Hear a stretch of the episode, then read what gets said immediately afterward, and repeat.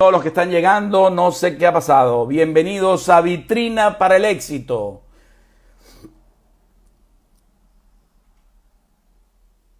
Bienvenidos todos. Bienvenido Raúl Espinel.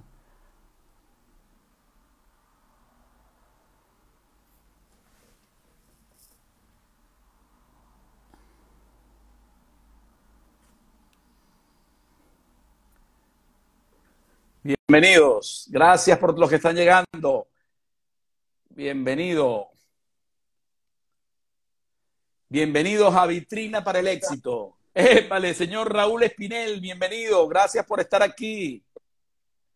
¿Cómo está todo Gracias por allá? a ti, Roberto. Ante todo, feliz cumpleaños, hermano. ¿Cómo estás tú? Gracias, muy bien, muy bien.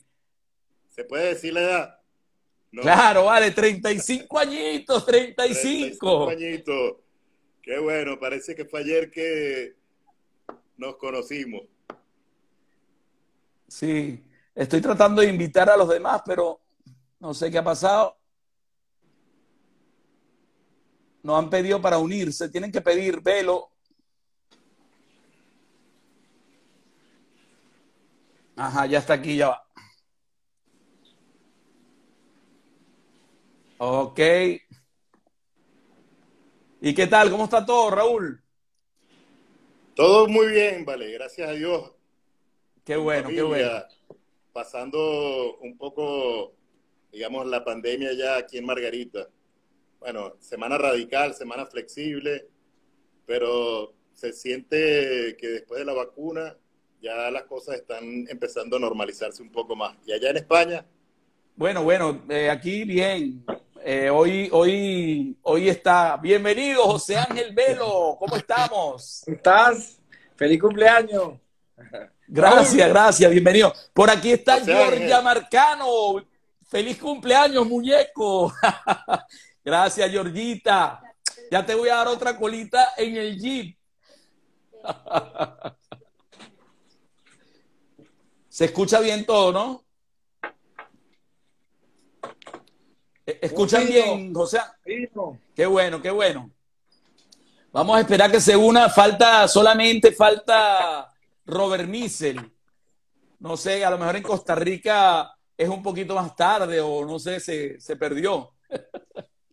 Pero bueno, vamos a empezar. Yo, yo, yo voy a empezar porque ya hay mucha gente aquí, entonces vamos a empezar con una pregunta, que es la primera pregunta que hago siempre a todos mis invitados desde que empecé Vitrina para el Éxito. Y voy a empezar con el que está primero y la pregunta es para todos. ¿Qué significa para ustedes la palabra éxito? ¿quién contesta primero? ¿Por edad yo o, o José Bueno. Ángel? No quise decir así, pero mejor por edad. Sí. Bueno, bueno, fíjate, Roberto, esa, esa pregunta es bastante difícil si se quiere, porque hay diferentes personas que lo ven de, de su manera o a su manera. Yo particularmente pienso que el éxito son cuatro cosas, o el equilibrio de cuatro cosas. Y lo veo siempre como una cruz o como los puntos cardinales en los que tienes norte, sur, este y oeste.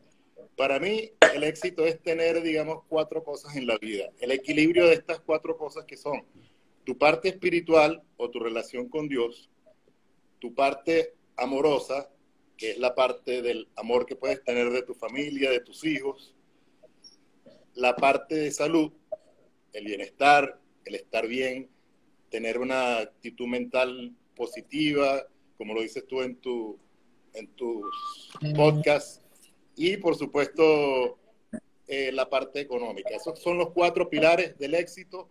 En los que si te falta uno, estás, digamos, de una manera desequilibrada. Pero fíjate que todos tienen que estar balanceados, porque si te falta Dios, te falta todo. Si te falta el amor y tienes a Dios, y tienes salud y tienes dinero, estás añorando esa pareja y esa familia que tú quieres. Y si tienes amor, tienes a Dios y tienes, digamos, salud y te falta el dinero, también estás en la búsqueda del dinero. Entonces, en el momento que tienes el equilibrio del dinero, de la salud del bienestar, del amor y de la parte espiritual en la que estás conectado con Dios, puedes, puedes decirse o puede decirse que eres una persona de éxito. Muy bien, Raúl. Excelente, excelente, verdad que sí. Bueno, vamos a darle la bienvenida a todos, este, ya que están todos aquí. Hola, Robert. Eh, bienvenidos a Vitrina para el Éxito. Para los que no habían escuchado, eh, hoy estamos con entrevistando a Raúl Espinel, asesor, coach de venta y emprendedor, José Ángel Velo, coach de venta, life coach de niños y adolescentes, y Robert Missel, emprendedor, también eh, coaching, también hace coach y es escritor de un libro también. Y este, bueno, eh, voy a seguir con la pregunta que contestó ya Raúl para ustedes dos también. ¿Qué significa para ustedes la palabra éxito? Entonces conseguimos, eh, seguimos con José Ángel Velo. Gracias, Roberto. Eh, saludos, Robert. saludos, hermano. Bueno, sí, tú sabes que cuando, cuando eres joven, el éxito representa otras cosas. Y a medida que avanza en, eh, eh, empiezas a replantearte lo que realmente es éxito para ti, pues más o menos reforzando lo que dice Raúl. Porque cuando, cuando éramos jóvenes representábamos mucho el éxito con, que tenía que ver con, con, el dinero, con las cosas materiales, con andar un buen carro, una casa y todas esas cosas, ¿no? Después cuando, cuando avanzas más en la edad y en las experiencias, este, te das cuenta de que el éxito son las cosas más pequeñas te hacen sentir exitoso. Pues. En el caso mío, eh, contribuir con las personas, enseñar a las personas, darle herramientas para que logren lo que la gente busca, las metas, las metas, los objetivos. O a veces quitarle las supuestas metas que la gente se plantea, que no son realmente metas, pues, sino son caprichos. Entonces, creo que el éxito para mí es algo así, pues, colaborar, contribuir con las personas, sentirse bien. Eh, no tiene que ver nada con, con las cosas materiales, pues, tener salud. Eh, yo desde un tiempo para acá, la, pandemia me, me, ha enseñado que ahorita estoy cumpliendo son días. Cada vez que amanece me siento exitoso, sano, eh, tengo a mi familia alrededor, sano todo, eh, tengo personas importantes cerca, puedo ayudar a personas, o sea, todas esas cosas a mí representan un día exitoso, pues. Y el día de hoy, bueno, estar conectado con ustedes, después de tanto tiempo, Robert, eh, Raúl, que estamos aquí cerca, pero estamos lejos a la vez, porque no nos vemos casi. Eso me hace sentir bastante exitoso, ¿verdad? Que estar compartiendo tu cumpleaños con Roberto, tiempo sin hacerlo, y te, vi en la foto allí que está, está, está bien, está, está fluyendo bien, eso me hace sentir exitoso. Eh, gracias, bueno, eso es más o menos la opinión. Excelente, excelente. Un aplauso para, José Ángel. De verdad, eh, ahora vamos con Robert Miesel, pero quería decirles un poquitico, la semana pasada yo estuve aquí, a, ustedes lo conocen, tú también te entrenaste con él, eh, Raúl Espinel estudió con él, este, la semana pasada Fernando estaba hablando más o menos también de eso, que realmente el éxito para cada persona puede ser una cosa diferente a la que puede ser tu éxito, ¿no? Este, el éxito es lograr objetivos y metas, pero no solamente materiales. Eh, eh, eh, eso puede ser como, lo, como por ejemplo, mi, éxito para mí fue poder tener a mi hijo después de tantos años de haberlo buscado. Entonces, eso depende para cada quien. Y, lo que dice Raúl también es verdad, uniendo esos cuatro, esos cuatro pilares que, que se necesitan, ¿no? Pero cada quien tiene una opinión diferente, pero el éxito es lo que significa para mí pienso que es lo que significa para cada persona, porque cada cabeza es un mundo. Entonces, eh, esta pandemia nos ha, yo creo que nos ha enseñado a todos a escuchar un poco más y saber que cada persona que te dice algo, te lo dice para aportar y que no, no, no sabemos quién realmente tiene la verdad 100%, sino que este, tenemos que comprender más, conocernos más por adentro para poder conocer más a las personas y poder ayudar más a mayor gente a poder lograr sus objetivos y sus metas, ¿no? ¿Cómo estás, Robert? Bienvenido. Cuéntanos qué es para ti, qué significa esa palabra que para mí es maravillosa desde que hace tantos años hablábamos mucho de eso, cuando te acuerdas lo de Camilo Cruz y Zig Ziglar y, bueno, Ogmandino, ¿qué podemos hablar? Nosotros tenemos, nos conocemos hace muchísimo tiempo y, y creo que aquí hay mucho poder, aquí hay, bueno, si hablamos un ratico de ventas, la gente se va a impresionar. Adelante, Robert. Norman Vincent Norman, claro, claro. Bueno, saludos Roberto, eh, feliz cumpleaños, de verdad muchas gracias por, por habernos invitado a esta tu ventana a Vitrina de éxito. Raúl, qué gusto me da poder verte, saludarte, eh, eres un gran, una gran persona y te, te admiro muchísimo, verdad que, que, durante aquellos años que existimos siempre quedan bonitos recuerdos y, y eso es lo que hace la amistad. Así que te doy las gracias porque de verdad siempre fuiste una persona ahí este, atenta en todas las cosas y y experiencias muy bonitas. Y bueno, imagínate, aquí está José Ángel, José Ángel, gran amigo también. Este, este hombre ha crecido muchísimo, de verdad que para mí es un honor poder compartir contigo aquí. Así que los saludo y bueno, vamos a divertirnos en este ratito. claro, claro. Yo creo como lo han dicho ustedes, ¿no? El éxito para cada persona es totalmente diferente. Eh, decía eh, en una oportunidad cuando, cuando tuve la, la, posibilidad de conocer este, escuchar acerca del éxito, ¿verdad? Este, pude, pude conocer sobre la PNL, que se basa en que el éxito es ser quien tú quieres ser. ¿De acuerdo? un escritor. Mira, miren quién está por aquí, Carolina Adriet. Gracias, Carolina. Un saludo, besos para ti. Sigue, sigue. Que se conoce como El secreto más extraño del mundo, donde hemos escuchado aquella frase que dice que es perspectiva de un propósito digno. Y, y no es solamente eh, comprar una casa, tener dinero, este, tener el mejor trabajo, porque desde que somos niños, somos niños, fuimos soñadores y grandes, eh, exitosos, un nivel altísimo, un nivel altísimo. Pero ¿qué pasó? Empezamos a crecer y el mundo lo empezamos a ver de una manera diferente. Comenzamos a relatarnos, a relacionarnos con las personas y nos dejamos meter pensamientos, por ejemplo, no eres, no, no eres capaz de hacerlo, no vas a poder lograr eso, no eres bueno para eso, el éxito se quedó en algún lugar, se quedó en alguna zona de aquella, de aquella vida. Entonces lo importante es retroceder a esta línea de vida y encontrarnos con ese niño para poder decir, bueno, ok, este es el éxito para mí. El éxito puede ser lograr tu estudio, lograr este coach, hacerte abogado, ser un gran vendedor, pero sobre todo lo que decía ahora Raúl, que si tienen yo haría también, no tanto en la parte, digamos, eh, eh, de, de, religión, sino tener fe. Como, bájale, un bájale, bájale, un poquito, bájale un poquito al volumen tuyo, porque yo creo que, que está distorsionando. No, bueno, la, la hay, hay, hay, algo que se siente ahí, no se te escucha bien. A ver, habla ahora.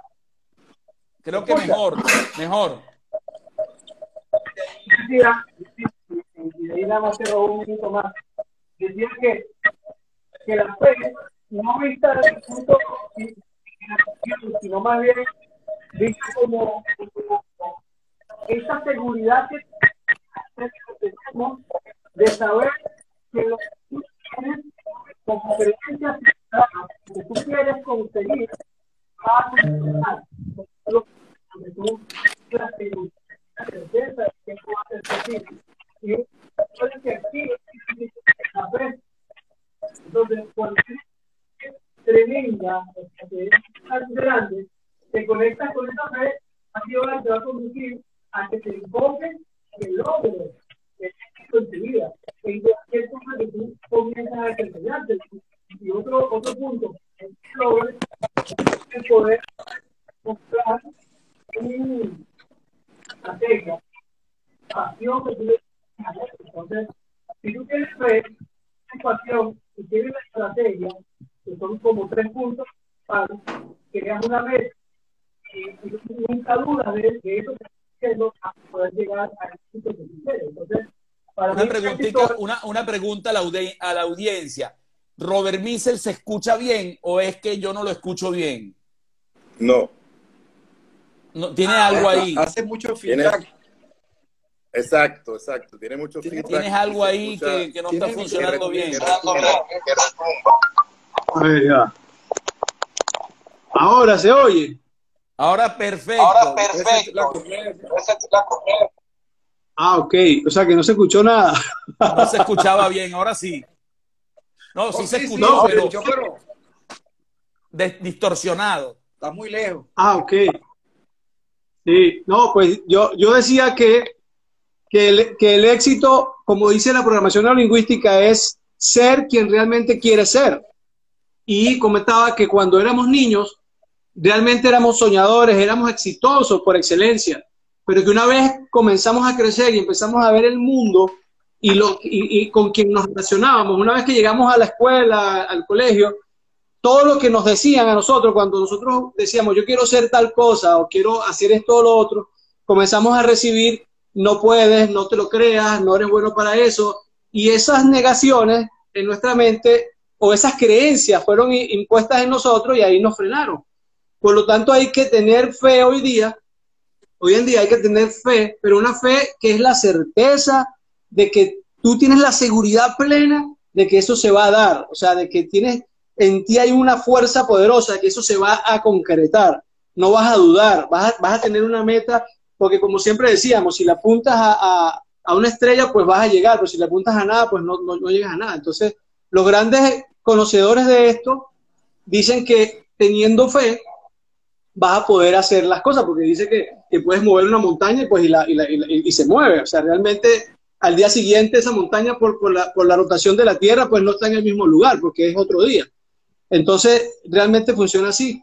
Y que te, que te comentaba que, que, había leído en una oportunidad donde había un concepto que decía que el, el éxito es la realización progresiva de, de, un propósito digno, o sea, de lo que realmente tú consideras. Entre eso tienes que meter los valores, tienes que meter con quién te relacionas y, bueno, un montón de, de aspectos bien interesantes. Pero, pero sí, o sea, lo primero sería como, como ese triángulo, ¿no? La, Dios, tener fe, creer, este, darle pasión, tener una estrategia para lograrlo y, y, y, así podemos ser todos exitosos, porque quien diga que no, que no ha sido exitoso no está vivo. Es como decía, es como decía, eh, no estoy seguro, creo que era John Maxwell. John Maxwell decía, el que te diga fracasado o que no has tenido éxito es porque él nunca lo ha intentado. Porque normalmente cuando tú vas a, lograr algo, vas a lanzarte a algo, vas a tener fracaso, vas a tener caídas, vas a, vas a, luchar con, con los miedos internos que tú tienes y todo eso. Entonces hay mucha gente que, que, que a lo mejor está a punto de lograr lo que quiere lograr en, en, en, cualquier aspecto de su vida y resulta que lo abandona por el miedo al que dirán o, lo, o, por lo que dirán. Entonces yo siempre le digo a esas personas que, que, que no le hagan caso al que le diga fracasado, porque el que te diga fracasado y nunca él haya fracasado es porque nunca lo ha intentado. Entonces, si tú no, no te lanzas y no, no, sabes qué puede pasar, entonces hay mucha gente que, que, le, que, tiene ese miedo y ese es el miedo de esas creencias limitantes que tiene, que ahí es donde empieza el trabajo de coaching. Bueno, ahora le quiero preguntar a los tres. Roberto. ¿Dónde Roberto. empezó la pasión de ustedes por el coaching? Roberto, antes que Dime. nada, tú sabes que antes de, de venir al live tenía un miedo. Y el miedo era que no sabía si iba a poder hablar porque ustedes casi no hablan. Entonces, eh, después, de, después de escuchar a Robert, dije, le menos mal que Robert habla bastante porque no, así no voy a hablar yo mucho. Pero bueno, este, Mira, si tú eres uno de nuestros mentores, te, te, voy a decir, te voy a decir algo, te voy a decir algo saliéndonos un poquitico de la pregunta. Eh, me remonté ahora viendo a José Ángel y a Robert a esos años en los que compartimos juntos el trabajo y recordé eh, un momento que quizás nos marcó y nos ha marcado a muchos de los que tú conoces, yo conozco, el mismo Jeremías Álvarez, que es mi compadre y debe estar por allí escuchando. El momento cuando llegó Amway a Venezuela, que yo conocí a un señor que se llamaba eh, Ken Thornton. Y Ken Thornton. Ken Thornton me dice, bueno, fue, fue a través de, de, otro, de otro señor que en paz descanse, el señor Acevedo, que me dijo, mira, hay un negocio buenísimo en Caracas y si quieres ganar muchísimo dinero, tienes que venir a Caracas con nosotros. Y fuiste tú, fue Jeremías y fue Juan Carlos, mi hermano, y ustedes ese día que estaba él explicando el negocio, estaban medio saboteando porque lo que estaban era pensando para ir a rumbear después. Pero yo me, yo me molesté como buen colérico que, que soy en ese momento, que no sabía lo que era ser colérico porque no habíamos hecho los estudios de las personalidades, pero ese, ese día cambió de verdad muchas vidas. Bueno, la entrada de Amway en el sentido de la metodología del estudio, de que cada semana cuando ibas a una conferencia te daban un cassette, te daban un libro. Yo recuerdo cuando me iba contigo al trabajo que tú metías los cassettes y desde que salíamos de aquí de mi casa hasta que llegábamos a Laguna Mar, era escuchando los cassettes, los cassettes, los cassettes. Y el otro, que también de verdad creció muchísimo gracias a eso, gracias a esa metodología, ha sido, por supuesto, mi amigo y mi hermano Jeremías Álvarez, que también claro. fue muy disciplinado para la lectura, se leía un libro cada vez que podía y estaba allí creciendo, porque para crecer, de verdad, hay que leer. Bueno, este, creo que hiciste una pregunta con respecto al coaching.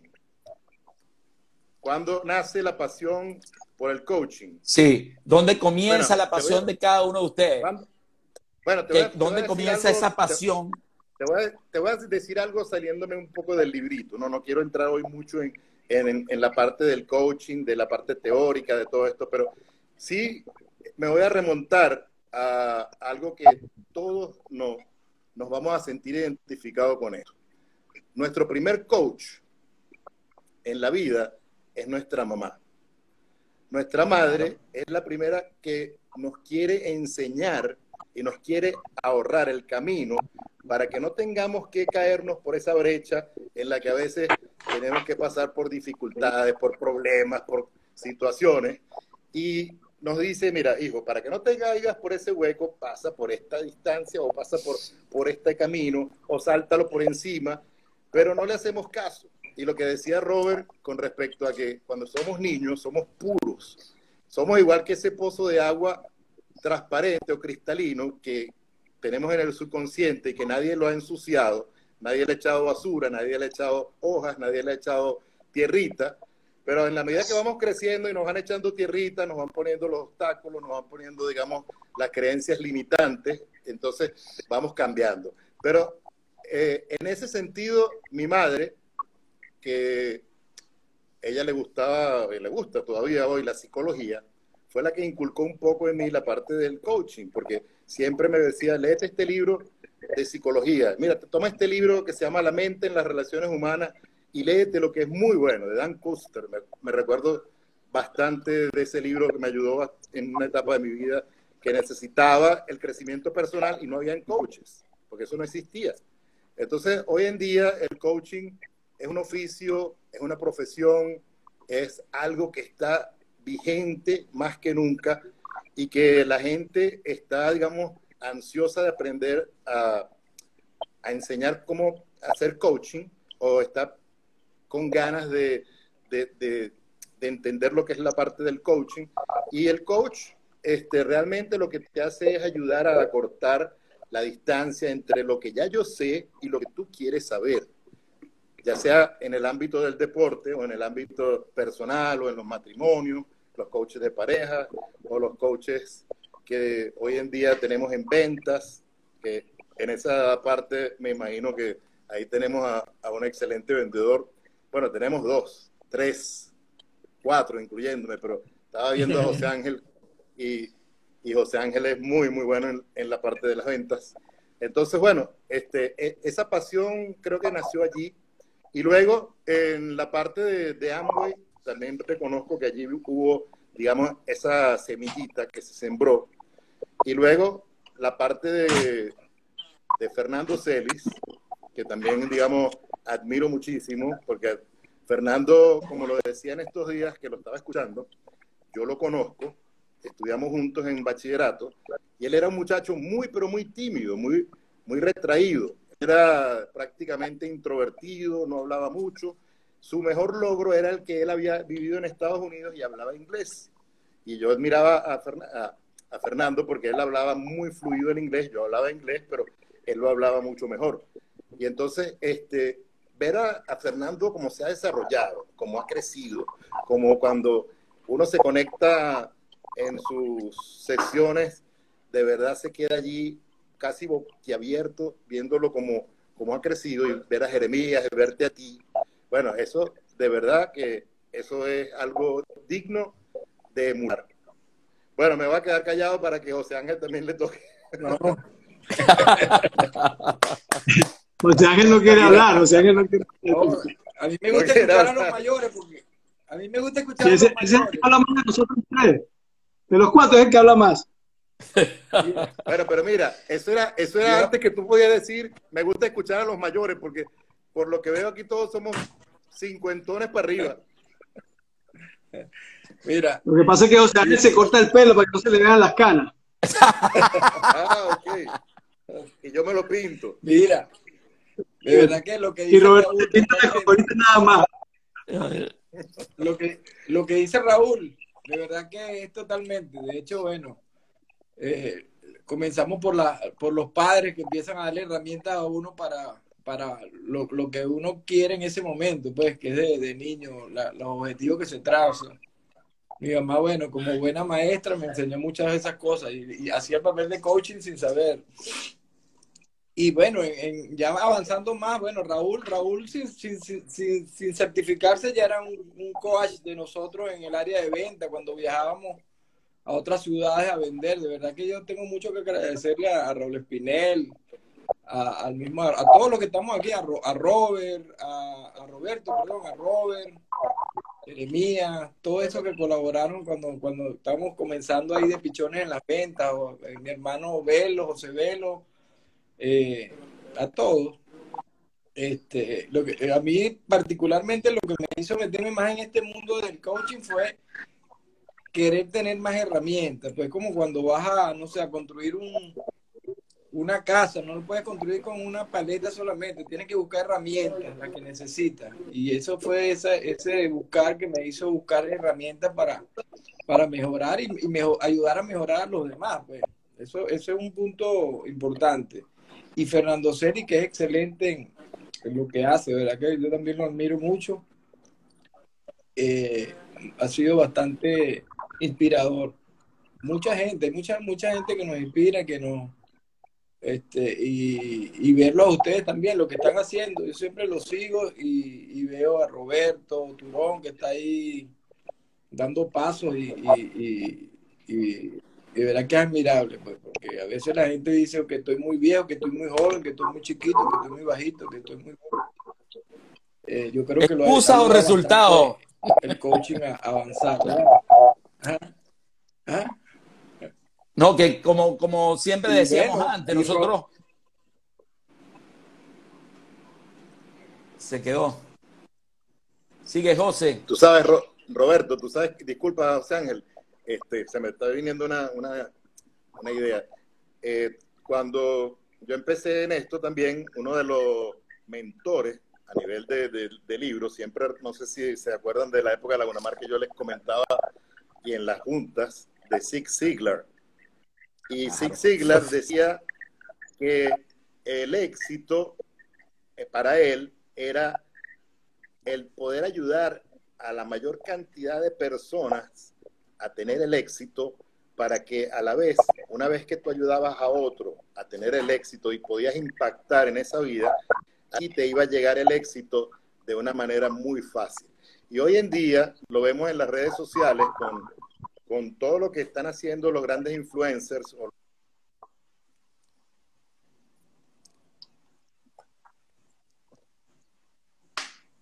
No se te escucha, Raúl. que esta es una herramienta en la que anteriormente no se me escucha. Ahora sí, ¿Ya? sí. Ahora, Ahora- sí. Sí, que, que sí, con, sí. que con las redes sociales tú puedes impactar a muchísimas personas, como lo está haciendo Roberto, porque obviamente en la medida que tú ganas seguidores y te empiezan a seguir, porque, ¿aló? Te empiezan Aló, a sí, te- seguir te porque escucho. ven, ok, porque ven en ti una persona confiable. Ahora sí no te. ah, Ajá. y empiezas a, a- a llegarle a personas en cuanto al mensaje que puedas darle o en cuanto a algún tip como los que pone Roberto, los que, pone- lo que ha puesto Robert alguna vez, que los he visto, como cuando podemos escribir un libro y también impactar a esa persona que lo lee. Entonces, eso es importante, o sea, el que podamos ayudar a otras personas y eso es parte del coach. Sí. Exacto. Fíjate, Muy bien. re- re- reforzando lo que dice Raúl, y, y en el caso de Roberto Taurón, que es una persona que tiene, o sea, tiene mucha experiencia. A, veces también vemos, vemos todo lo contrario en las redes, vemos personas que están dando cátedra en, en las redes de, de venta, pero pura teoría, porque nunca han sido vendedores. Yo me he preguntado, mire, ¿y qué ha vendido? No, nada, pero yo, yo me leí tal libro y tal. En el caso de Roberto, de nosotros es que somos personas que venimos de, de vender cero, menos cero, y hasta llegar a un punto de que, de que la venta ya es parte de nuestra vida. Pues entonces estamos transmitiendo algo- algunas vivencias en la venta que, que hemos experimentado. pues. Hemos experimentado en la práctica, no en la teoría. Hay muchos teóricos también por allí que se les respeta su trabajo, pues, pero, pero, pero no es lo mismo. José Ángel, yo, yo casualmente le comentaba eso a Roberto ayer que estábamos hablando, que cada quien, obviamente, en su ámbito, y no hay que menospreciar a aquellos que no han hecho las horas de vuelo que hemos tenido nosotros en el campo de las ventas, porque nosotros prácticamente hemos estado en muchos ámbitos de ventas y podríamos escribir varios libros, pero también hay personas que aunque no han estado en el, en el terreno de juego, o han estado ahí en el ruedo, han tenido la preparación y son capaces de, de tanto haber leído libros, de simular lo que Transmitir. pasa dentro de lo que es el área de ventas.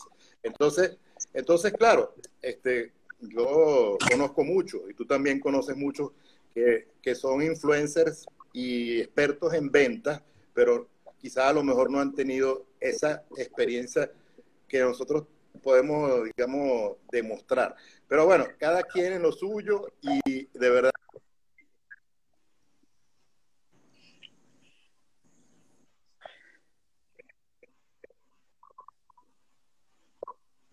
Quedó pegado, ¿no? Sí, se escucha medio, medio. Robert, creo que le tocaba a Robert. Adelante, Robert. Ah, ok, bueno, qué bueno que me dejaron hablar, vale. D- Dice Raúl, no, menos mal, yo venía medio asustado y quien habla es Robert, menos mal que habla bastante, míralo ahí, ¿ah?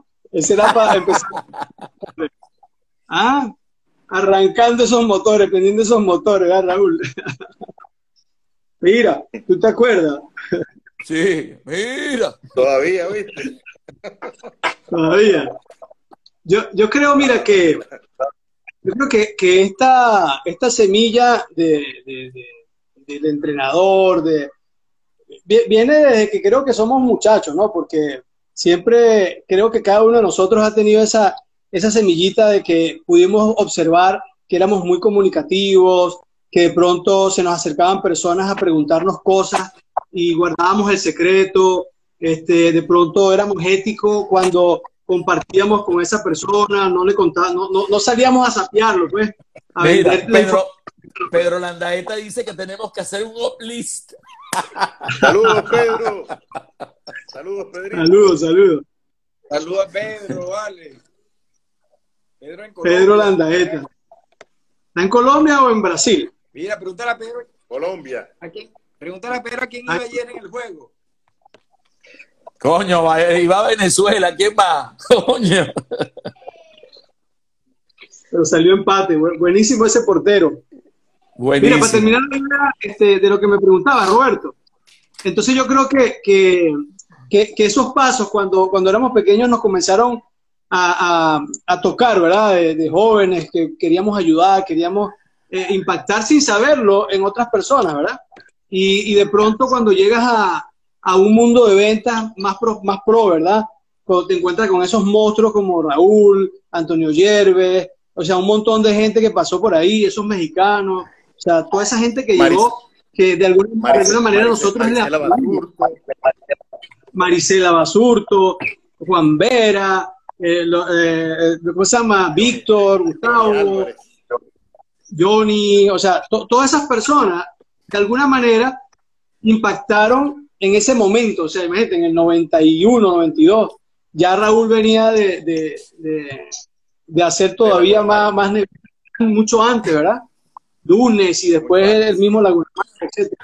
Entonces, cuando tú llegas ahí, que has podido vender cositas y de repente llegas a esa cantidad de gente que tú dices, wow, empiezas a absorber y empiezas a prepararte, te das cuenta que, que te estás reuniendo con gente que sabe, que conoce, y te das cuenta que tienes que leer, que tienes que prepararte, que tienes que educarte, que la gente que va a llegar ahí, o sea, son profesionales en, su, en su área, y tú quizás no eres un profesional, ni eres médico, ni eres abogado, ni eres este, ni eres lo otro, pero compartes con gente así. Y, Claro. y ahí, una de, la- de, de- de- lo sabroso del coach, del coaching, es eso, o sea, que tú puedes elicitar de una persona, o, o sea, puedes arrancar de esa persona, hacer que esa persona te dé, aunque tú no seas eh, eh, basquetbolista, pelotero, eh, médico, lo que sea, sabemos que tú puedes extraer de él eso que él realmente tiene, o sea, a través de preguntas inteligentes. Entonces, en las ventas, pues tú aprendes a, a saber preguntar, aprendes todo el comportamiento, aprendes todo lo que es el, el- el, eh, a, a pasar una, un- una idea, aprendes a, a- conectar, aprendes a, a hacer un montón de cosas que no tenías, digamos, la técnica, no, no la técnica, sino el paso a paso, o sea, no, no lo sabías quizás. Cuando de pronto el- coaching sí ha existido desde muchos años, Claro. lo que pasa es que no era, o sea, no se había bajado hacia, hacia muchos de nosotros. Porque, por ejemplo, Tony Robbins cuando empezó... Luisa con- Rojas, Luisa Rojas desde Portugal les manda saludos, cariños y besos. Robert, acuérdate que Roberto es sanguíneo. Sí, no, no, no, yo sé. Ahí no hay pele, yo lo sé. Que te decía, por ejemplo, en la historia de, de ese gran señor Tony Robbins, este, cuando él comenzó, ¿verdad? que comenzó precisamente con, con el creador y el co-creador de, de- la PNL, era, era una persona obesa, era una persona que no, que, que no tenía nada, o sea, pero se unió con esa gente y yo, tranquilo, mira, yo me uno a ustedes, si tú me enseñas esto, yo estoy contigo, y es, como cuando tú recoges los cables, recoges los cables, todo, todo. Pero el tipo aprendió tanto y hoy en día es multimillonario y, y- y esto es el, el- el tipo más reconocido en todo el mundo, pues en, to- en todo lo que es la parte de, de- de coaching y demás.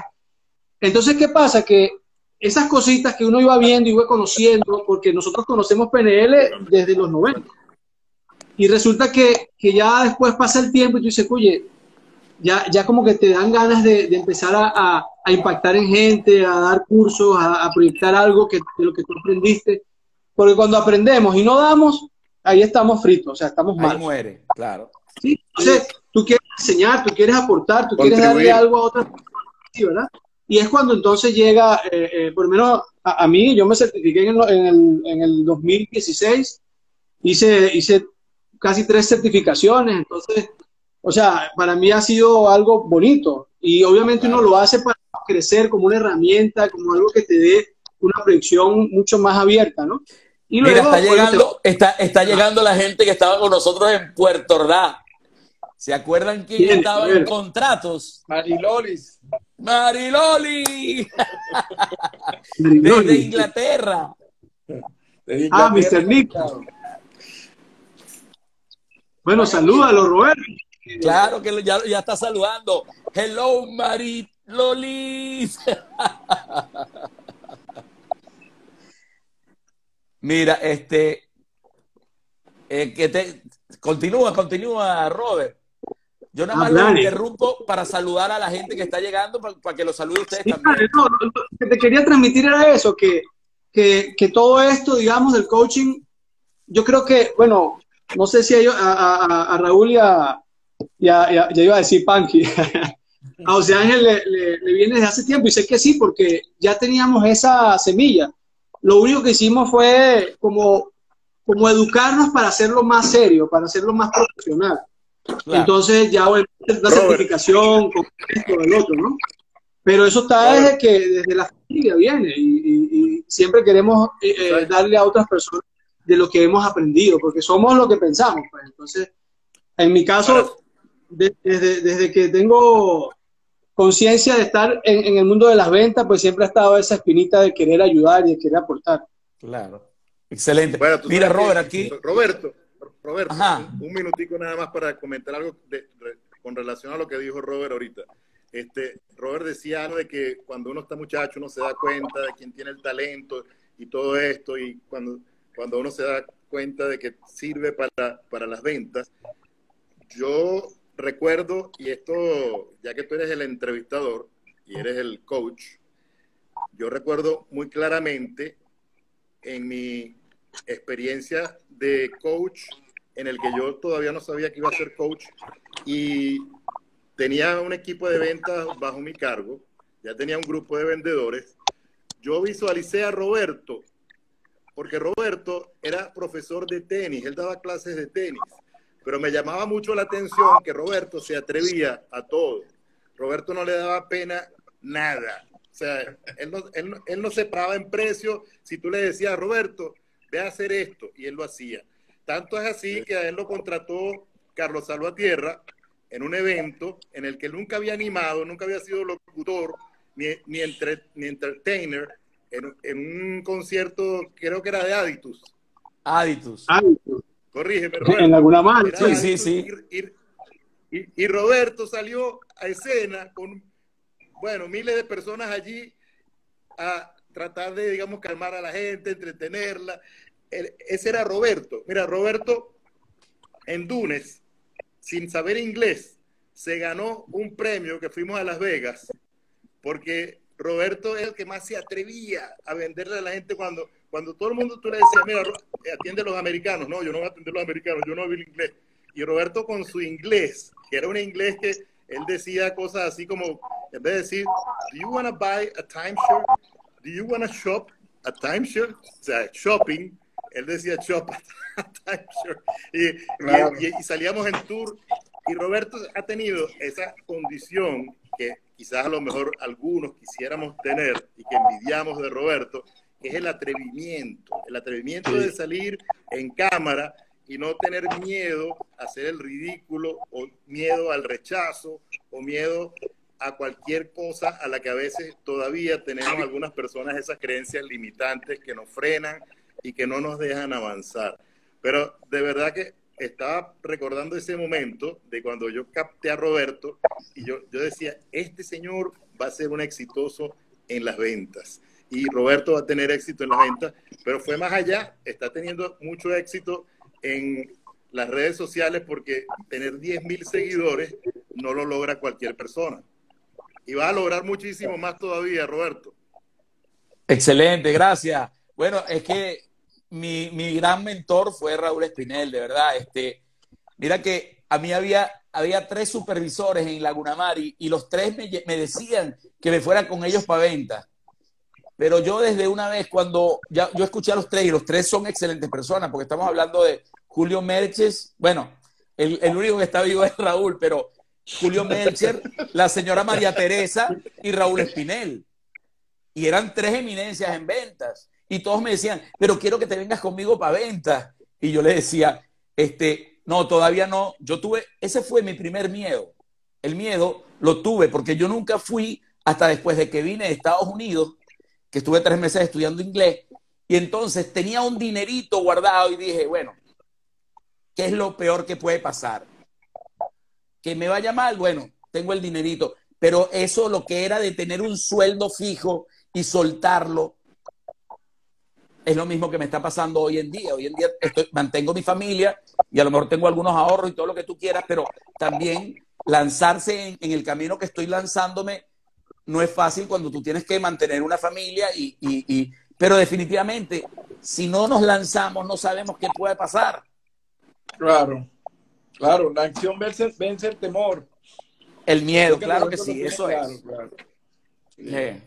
Y gracias, Espinel. Yo siempre, bueno, cada vez que hablo con, con, Fernando, le digo, mira, mi mentor en venta se llama Raúl Espinel y, y, tengo mucho que agradecerle, porque aparte de eso, hicimos una amistad muy grande que para mí es como un padre, como un hermano mayor, como una persona, no le puedo decir padre porque casi somos contemporáneos. Lo que pasa es que él es sesentón y yo todavía cincuentón. No, mentira. está por ahí, está por ahí, va, va hacia allá, pero Pisando los 60, Roberto, pisando los 60. Todavía no los han pisado. Los 56. Yo estoy cumpliendo 35 al revés. 53, ¿no? Qué bueno, men. Felicidades. Gracias, gracias.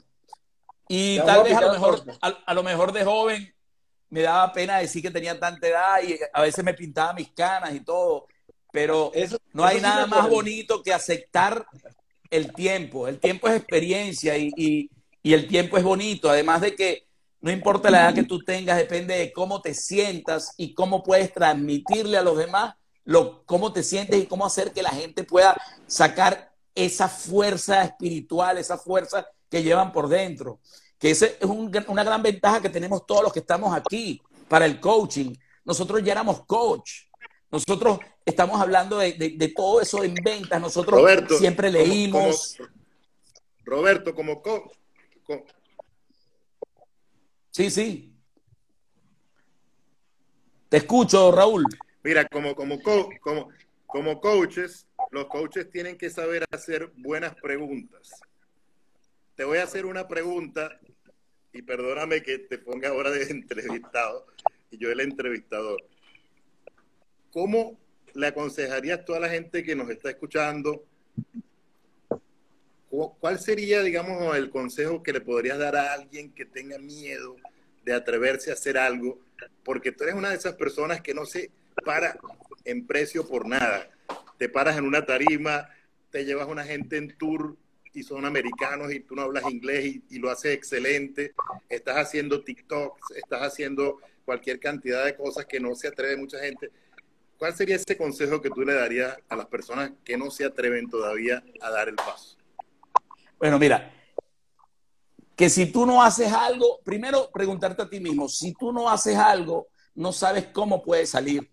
Si no te atreves a hacerlo, no sabes si es positivo o es negativo. Y además de que siempre vas a tener tu entorno. Mi, mi peor enemigo siempre ha sido el entorno. Parece mentira pero siempre te dicen que no, que eso es peligroso, que no hagas esto porque eso no va a ser así. Siempre te van a buscar porque te aprecian tanto que tienen miedo a que tú pases esa barrera. Y definitivamente, como lo estaba diciendo antes, hay que atreverse, que es lo peor que puede pasar. Ser ingenuo, ser tú mismo, eh, ayudar a la mayor cantidad de personas a lograr sus objetivos por ende tú vas a lograr los tuyos también, porque lo dice bien claro en la Biblia. En la Biblia dice que, que tienes que querer al prójimo como a ti mismo. Entonces, cuando aprendamos a dar lo que más podamos por los demás, por añaduría, nos va a ir bien a nosotros. Además, no hay nada más hermoso que tú puedas tocar un corazón de una persona y que después te des cuenta, aunque no lo quiera admitir, o no quiera decir cómo fue, pero que tú te des cuenta los cambios que hace y cómo logra los objetivos y las metas de una forma porque lo tocaste, aunque sea con una sola palabra. Por eso es que yo cuando hago los en vivo, porque yo hago en vivos en otros lados también, y yo cuando hago el en vivo, al final cuando termino, siempre digo lo mismo, digo, bueno, señores, espero que aunque sea una persona, alguna de las palabras que yo dije aquí le lleguen a algún lado y se atreva a lograr sus sueños. Todo lo que sueñas, todo lo que esté aquí dentro en la mente, primero está aquí para después pasarlo al plano de vida. Pero primero tienen que estar aquí, son sueños. Pero el problema es que la gente se queda solo en el sueño y no le pone acción a esos sueños para seguir hacia adelante. Y definitivamente hay que hacerlo había personas que me decían que no, que, y me criticaban por las redes, me, decían mil cosas. Mi esposa a veces me decía, este, bueno, pero, este, no sé, Roberto, mm, ¿tú crees que...? Y había personas que me decían, bueno, porque en algunos de los, de los TikTok también hice TikTok para divertir a la gente, para crecer un poco más de seguidores, porque a veces siempre lo mismo en rutina no, no llega a ningún lado y entonces definitivamente hay que ser uno mismo. Claro, totalmente. Y, y eso que dice Roberto es importante, lo del entorno. Lo del entorno, a veces buscamos, bueno. Aprobación. La, aprobación. Entonces uno quiere algo y lo siente y lo quiere y a veces el entorno te frena o te impulsa. Pues hay que ver con quién uno se está rodeando para, para que te ayude a, a, a objetivo. Eso es importante, Roberto. Y a, mi amigo Robert Michel, yo, yo fui eh, del entorno de Robert, fue uno de los que lo impulsó para que se fuera a Costa Rica. No sé si se acuerdan. De allá del, directo de Mérida a Costa Rica. Sí. Bueno, yo, yo aquí les voy a hacer una pregunta que viene, que viene, que es bien importante y ustedes lo van a transmitir, a, que es muy parecida a la que hizo Raúl, pero es una pregunta, es para ayudar a toda esa gente que nos está viendo, que también tienen miedos. Entonces, yo quiero preguntarle a ustedes por qué ustedes, cuál creen que es la principal razón de que la gente tiene tantos miedos. ¿Cuál ustedes creen que es la principal razón? No se peleen por contestar. Robert. ¿Quién? Empieza Robert. Mira, yo creo que recordando un poco, tú sabes que, que uno es básicamente lo que, lo que lee, lo que has ido eh, absorbiendo, ¿no? De, de, de la gente y de, de, lo que ves y lo que escuchas. Hace, hace, hace poco yo escuchaba un audiolibro, este, por de, de, autor Nightingale, que se llama eh, El secreto más raro del mundo.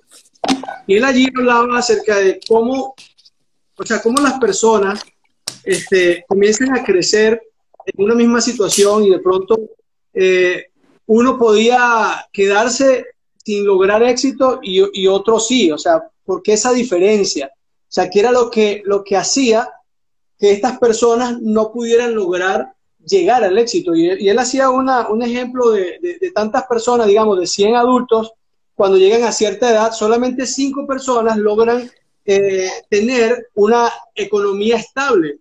O sea, pueden ser millonarios, pero había otro tanto poco que lograban solamente vivir de, de lo, que, de, lo que el Estado le podía dar, pero había un gran número de personas que lograban, que vivían de eh, sus familiares. Y, Mira, y básicamente... Aquí les, está, aquí les está mandando saludos el coach Jeremías. Le manda saludos a todos. Jeremías. Ah, saludos,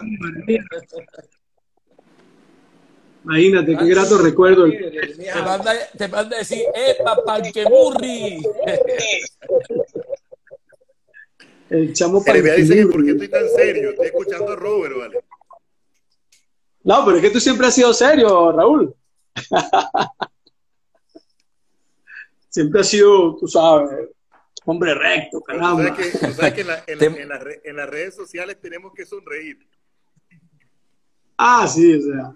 Yo decía, yo, yo decía hace poco que, que vivimos un mundo al revés, porque cuando tú, por ejemplo, vendes con mentiras, te llena los bolsillos, pero cuando vendes con la verdad, pasas hambre.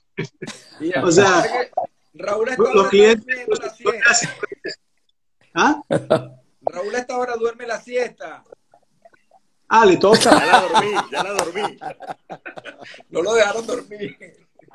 Bueno, vamos a dejar terminar a Robert, vamos a dejar terminar a Robert de, de, de, de decía, concretar. Cuando llegaban, sentían miedo, sentían temor. Pero una de las razones por las cuales la gente no alcanzaba y lograba lo que se proponía, simplemente era por flojera, porque no quería, o sea, no, no le ponían acción. Y acuérdate que las ideas simplemente sin acción son solamente ideas. Sea, se quedan ahí sin, sin, llegar a ningún lado.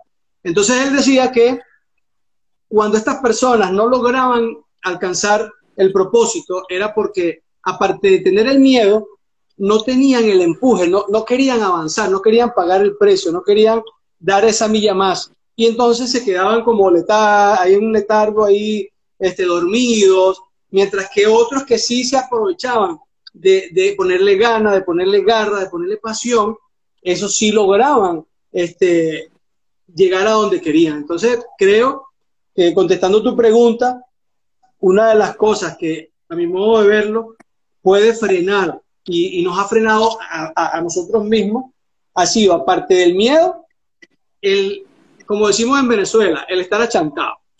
O sea, el quedarnos ahí sin, sin, poder ponerle o sin querer ponerle acción verdadera.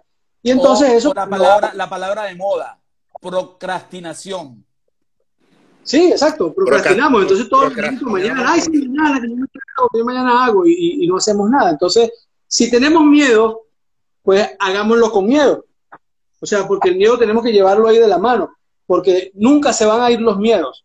O sea, el único momento en que se va el miedo es cuando dejamos de respirar. Lo que, lo que logras después del miedo es tener seguridad por la información que tienes en base a lo que estás desarrollando. Pero, pero lo, que nos, lo que nos queda, lo que nos deja ahí es no tomar acción para avanzar, no atrevernos, lo que decía Raúl de ti ahorita, que tú te atreves a dar, te atreves a, no tienes, o sea, no, le, no, no, te importa nada, voy. Y si haces el ridículo no importa, pero hiciste el mejor ridículo del mundo. Y te creíste, el, te creíste el mejor superhéroe del mundo. O sea, nadie va a saber si eres o no, pero tú te lo crees y eso basta. Claro. Otra cosa. Muy bueno, muy bueno. Eh, una, otra cosa, aprovechando que debe estar por allí el coach de la Vinotinto y mi mejor, digamos, mentor en este momento, Jeremías Álvarez.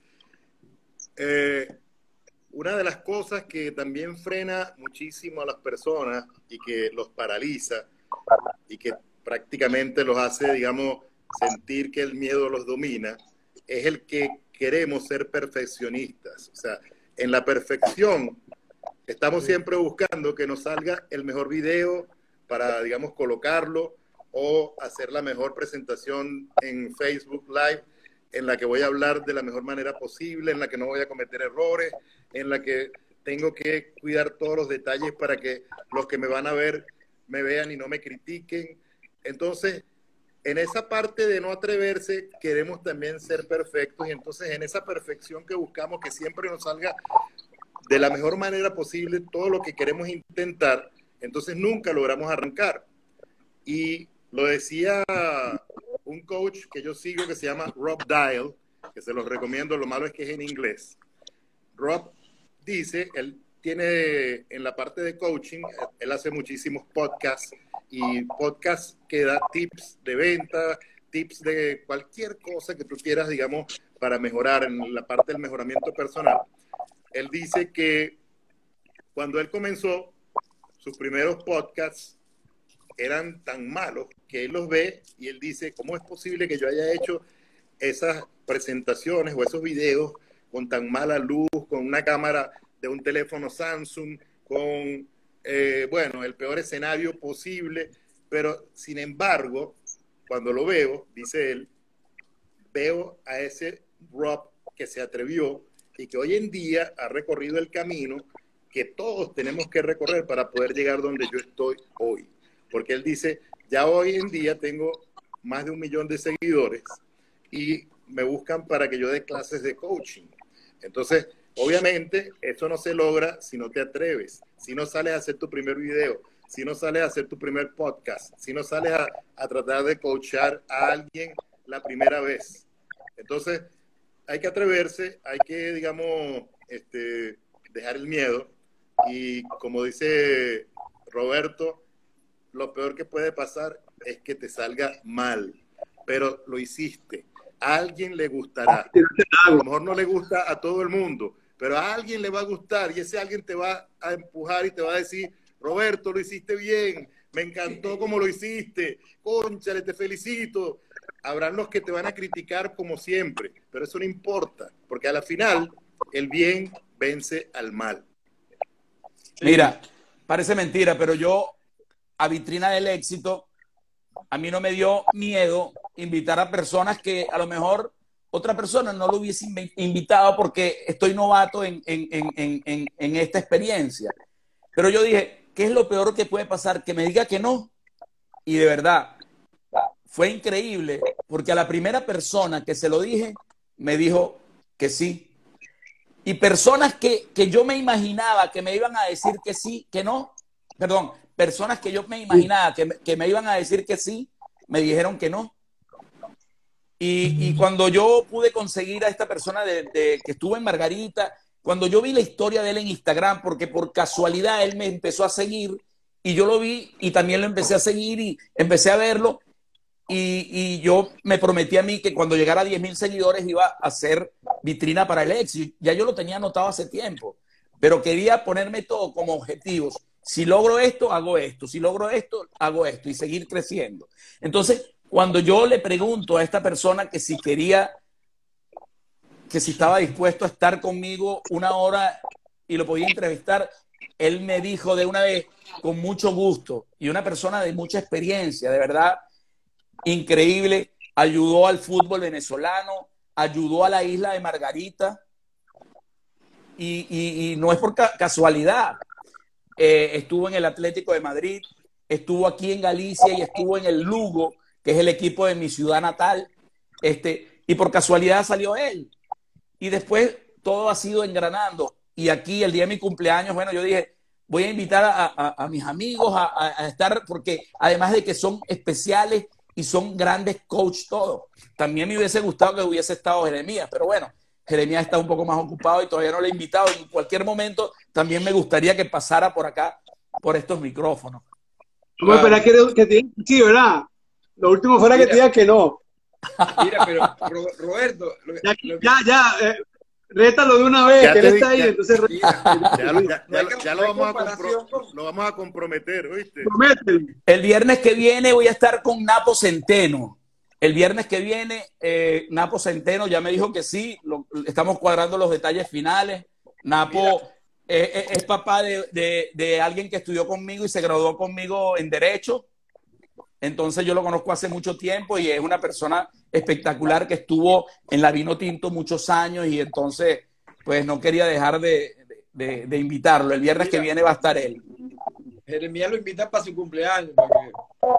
Me dice que no lo invité, me dice aquí. Sí. Mira, lo que tú dices, Roberto. Pero es que no puedo, no puedo subir a, cinco personas. Creo que son cuatro máximo, ¿no? Yo, le puedo ceder el puesto. Es que la pantalla no se divide en cinco, Roberto. No, no, no. Mira, Roberto. Lo, que habla del, miedo. Gracias, Yara. Algunas personas que están conectadas, que, se, que, se, están iniciando en la, en la, en la venta y en, y, en, y en las redes. Yo creo que una de las cosas del miedo es dejar de, de huirle. La gente a veces pone una excusa para no afrontar los miedos. Eh, se excusan, mira, y te ponen cualquier cantidad de, de argumentos para no enfrentar a los miedos. Yo creo que una de las cosas más importantes es que lo enfrente, que enfrente tus miedos, que lo manejes, que busques ayuda para superar los miedos. La gente a veces no busca ayuda y se, se lo reserva y pasa toda su vida con miedo y, nunca lo supera. En el caso de nosotros, estamos acostumbrados al rechazo, a los no, los que trabajamos todavía en las ventas estamos acostumbrados a eso, eso es parte de nuestra vida, pero hay gente nueva que veo que está mucha gente ahí conectada, iniciándose en las redes, que tienen tres seguidores, diez, o que quieren hacer cosas, pero eh, terminan tirando la toalla. No es así, Jeremías, sino que confirme Jeremías allí, conoce, conoce mucha gente así. Jeremías me dice que, que no lo subo, que claro, que con esa cara y no sé qué. Lo que pasa es que Jeremías parece que está rankeado y dijo, oye, no, invíteme cuando... No era muy caro. Cuando se conecte Ronaldo. Cobra muy caro, cobra muy caro. No, vale, eh, yo estuve, eh, eh, aprovecho para decirles y, que, se metan en, en, en, ¿cómo es que se llama? Clubhouse. los miércoles tiene un programa buenísimo, Jeremías, a las 5 de la tarde aquí en España, creo que es en la mañana allá en Venezuela. Y hablan de, de, todo lo que son deportes. Y, bueno, métanse, ahí es donde ustedes empiezan a conocer gente. Y, y, y, bueno, si quieren seguir esta carrera por las redes, este, es una carrera de, de, estar, estar y dedicarle tiempo. Aquí hay que dedicar tiempo. Mira, Jeremías, que lo aceptes. Dice que el gallego no me invita.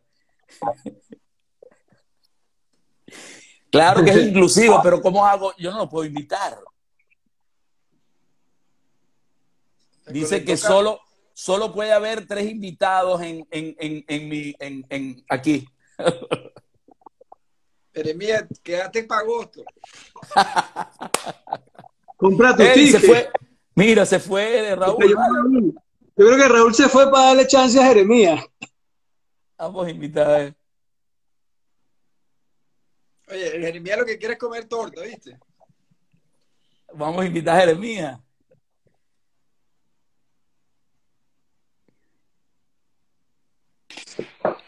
Ajá. Épale. Es que, es que Raúl no se fue, le tumbé la comunicación a propósito. Ah.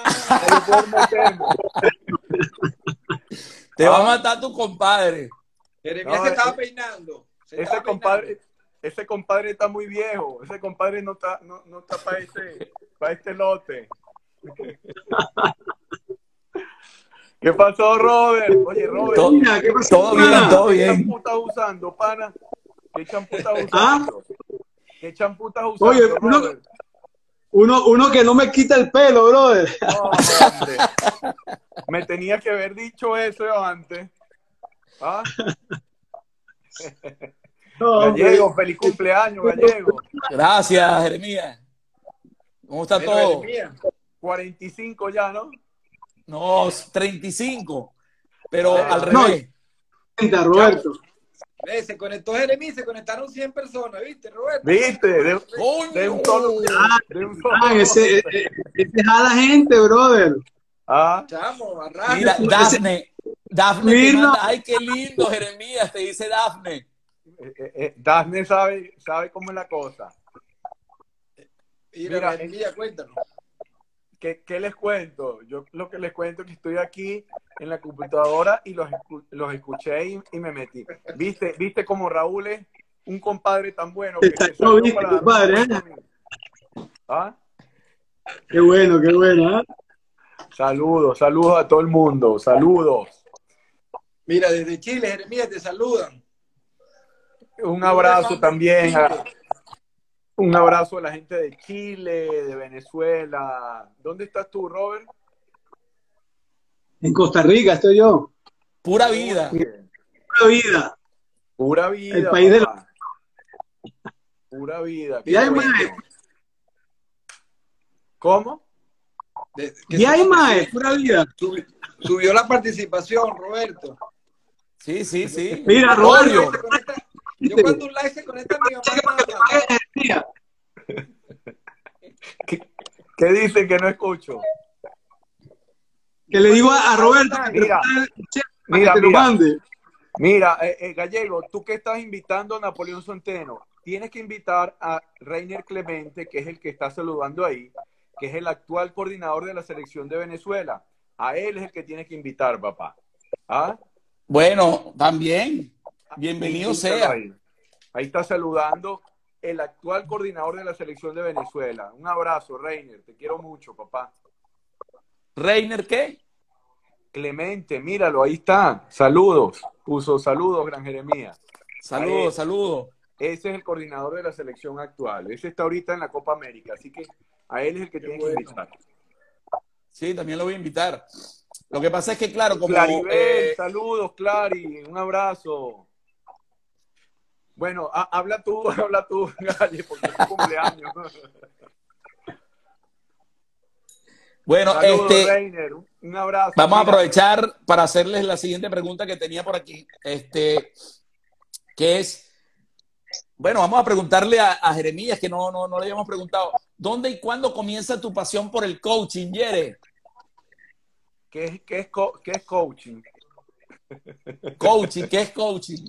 ¿Qué es eso? ¿Qué es eso? ¿Cómo se Eh, come? ¿Cómo se come eso? No, aquí- Mira, Vir- aquí- Virginia, feliz cumpleaños, Toblerón. no, Vir- Virginia, sin ofensa. Está aquí en Galicia, está aquí en Galicia, está en Monforte, creo. Ah, Virginia. Oye, Sí, sí. Ah, que no, Virgi. Un abrazo. Le, le- lo- la- le agarró la pandemia aquí en España. Ah, qué bueno. Y se quedó. Qué bueno. Qué bueno. Sí, me, encanta, me encanta verlos a todos y, y- y que todavía se vean jóvenes. No, tú te ves bien joven, brother, a pesar de que, de que ya la frente ya la tienes un poquito más, más eh, transparente. eso- ah, este corte es por moda nada más, Robert. Y no, yo, ¿tú te acuerdas, Jeremías, la, la, la propaganda esa que había allá del Banco Federal? Yo creo que se les pegó de tanto, tonto. tanto, que, que se les quedó en subconsciente, bro, ¿verdad? Ni, ni un pelo de tonto. Entonces, Un bueno. pelo de todo. No, eh, eh, esto, hablando en serio, esto tiene que ver con la, con la practicidad de hoy en día. Entonces yo dije, yo no voy a estar perdiendo tiempo secándome el cabello como Robert. Yo, yo me lo quiero de una, ¿ves? Es por practicidad. Pero déjame decirte, hermano. yo no desde, desde hace como 40 años. Ah, Pura, con la mano ya. Mira, ¿quién, quién era el que se tardaba bastante tiempo en el carro este, secándose el pelo? No era, no era, no era José Ángel. Juan, Juan Carlos, Juan Carlos. Juan Carlos, Juan Carlos Crucero. Juan Carlos Cruzé. Ah, él iba secándose el que- cabello. Jeremías, desde que yo lo conocí hace 20 años, ya, ya da, da síntomas de, de, de calvicie y nunca lo aceptó. Ahora fue que lo aceptó, ¿verdad? Exacto. Me costó Yo mucho. le decía Tuve que, siempre. tuve que ir a terapia. Mira, por ahí Fra- Fran Velo y que y el maestro Shaolin Álvarez. Mira, ¿y por qué no invi- invitaron a Franchute, vale? Aquí.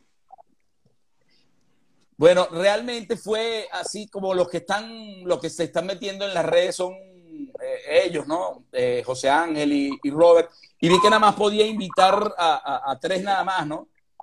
Pero la había botella no gente. para todo. No, Roberto. que- que- Roberto. Cayó como una botella chiquita para la No, fiesta. Exacto. Ro- Roberto está, eh, está muy exclusivo y, y no está invitando a todo No. Eh, Mira, No, yo, no, yo no. Estoy, yo estoy aquí de chiripa porque me colié. Si no, no me invitan. No, todo lo ¿Qué haces contrario. Buenísimo, eso es bueno. No, no, mira, a- hablando en serio, porque los voy a dejar, estaba haciendo algo. Quiero felicitar a Roberto por, por su programa, lo he estado escuchando. Te felicito, Robert, no solo ahí, sino en tu canal de YouTube. Y, y te deseo lo mejor de la vida. Tu corazón es inmenso y, eso no tiene, e- e- eso no se estudia. Hay cosas que no importa todas las certificaciones que hagas, pero una buena persona, esa vibra que tú tienes, este, eso es un don. Así que te felicito, te deseo un feliz cumpleaños, deseo, deseo que sigas impactando a tanta gente y bueno, que sigas creciendo y aportando tanto valor a tantas personas. Y que tu comunidad siga creciendo, papá, te lo mereces eso y mucho más. Un abrazo para Robert también, mucho, pura vida por allá, papá. Te quiero mucho. Gracias, mi tiempo sin verte. Me alegra un montón verte por acá. Y a Panquemurri, bueno, mi, mi, mi, mi corte, te deseo también lo mejor de la vida. Los quiero muchísimo. Y cuando vengan para Miami, aquí, aquí estoy. Ah, ahí- está mi hermano del alma, Ángel Seoane. Ese, ese, es, ese es mi hermano. Este, lo único que falta es que tengamos la misma sangre, pero es mi, her- Mira, mi hermano del alma. cuéntanos qué estás haciendo por allá. Comparte un poquito de tu, tu, tu- Estoy haciendo muchas Proyecto. cosas, estoy haciendo muchas cosas y lo que puedo dar es gracias a Dios por todas las cosas que estoy haciendo. Amén. Eh, muchísimos planes, me- trabajando en lo que me apasiona, que es el coaching, tanto con futbolistas de alto nivel como con equipos, con organizaciones también. Tengo mi podcast, eh, eh, tengo mi certificación de coaching deportiva, que es algo que quería hacer desde hace mucho tiempo. Mi libro, que es ese que está ahí, que sale en un mes. Hay muchas cosas, la vida es muy bella, eh, estamos en un mundo abundante. Mira, les recomiendo que escuchen un podcast de Erika de la Vega que, que hizo con Mario Alonso Puy hace tres semanas atrás, que habla sobre el ego. Qué, qué importante es entender eso. El ego nos hace a vivir una vida eh, eh, subyugada totalmente por ese sentimiento de escasez, de envidia, como lo es el ego. Cuando tú dejas que el ego te domine, es donde comenzamos a ver rivalidad. No lo digo yo, lo dice Mario Alonso Puy.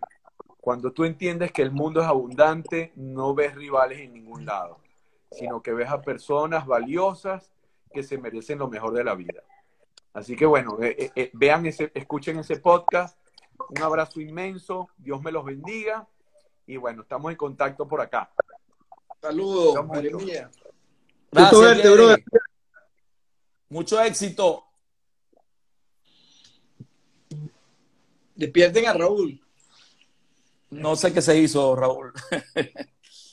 excelente, de verdad que excelente. Jeremías ha crecido, bueno. Bueno, él siempre fue excelente vendedor, siempre, siempre leyó muchísimo.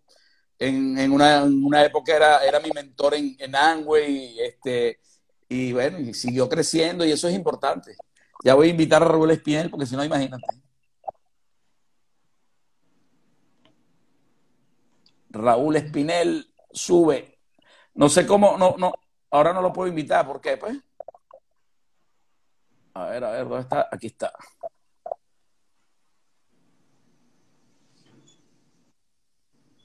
Ya te invité, Raúl. No sé qué pasó. Nos compartía Jeremías. Virginia, es algo Vir- bien bonito, Virgin- ¿viste? Sí, sí. Virginia, oye, qué emoción verlos a todos juntos. Ya va, ¿qué pasa con Raúl? Pues no entiendo. Ya yo lo invité. Ahí está. Ahí está, Raúl. Sube. Rauleño, Rauleño aparece, Rauleño. Ya debe venir por ahí. Bueno, les iba a preguntar, eh, mientras va subiendo Raúl, no sé por qué no ha subido, si lo he invitado ya tres veces.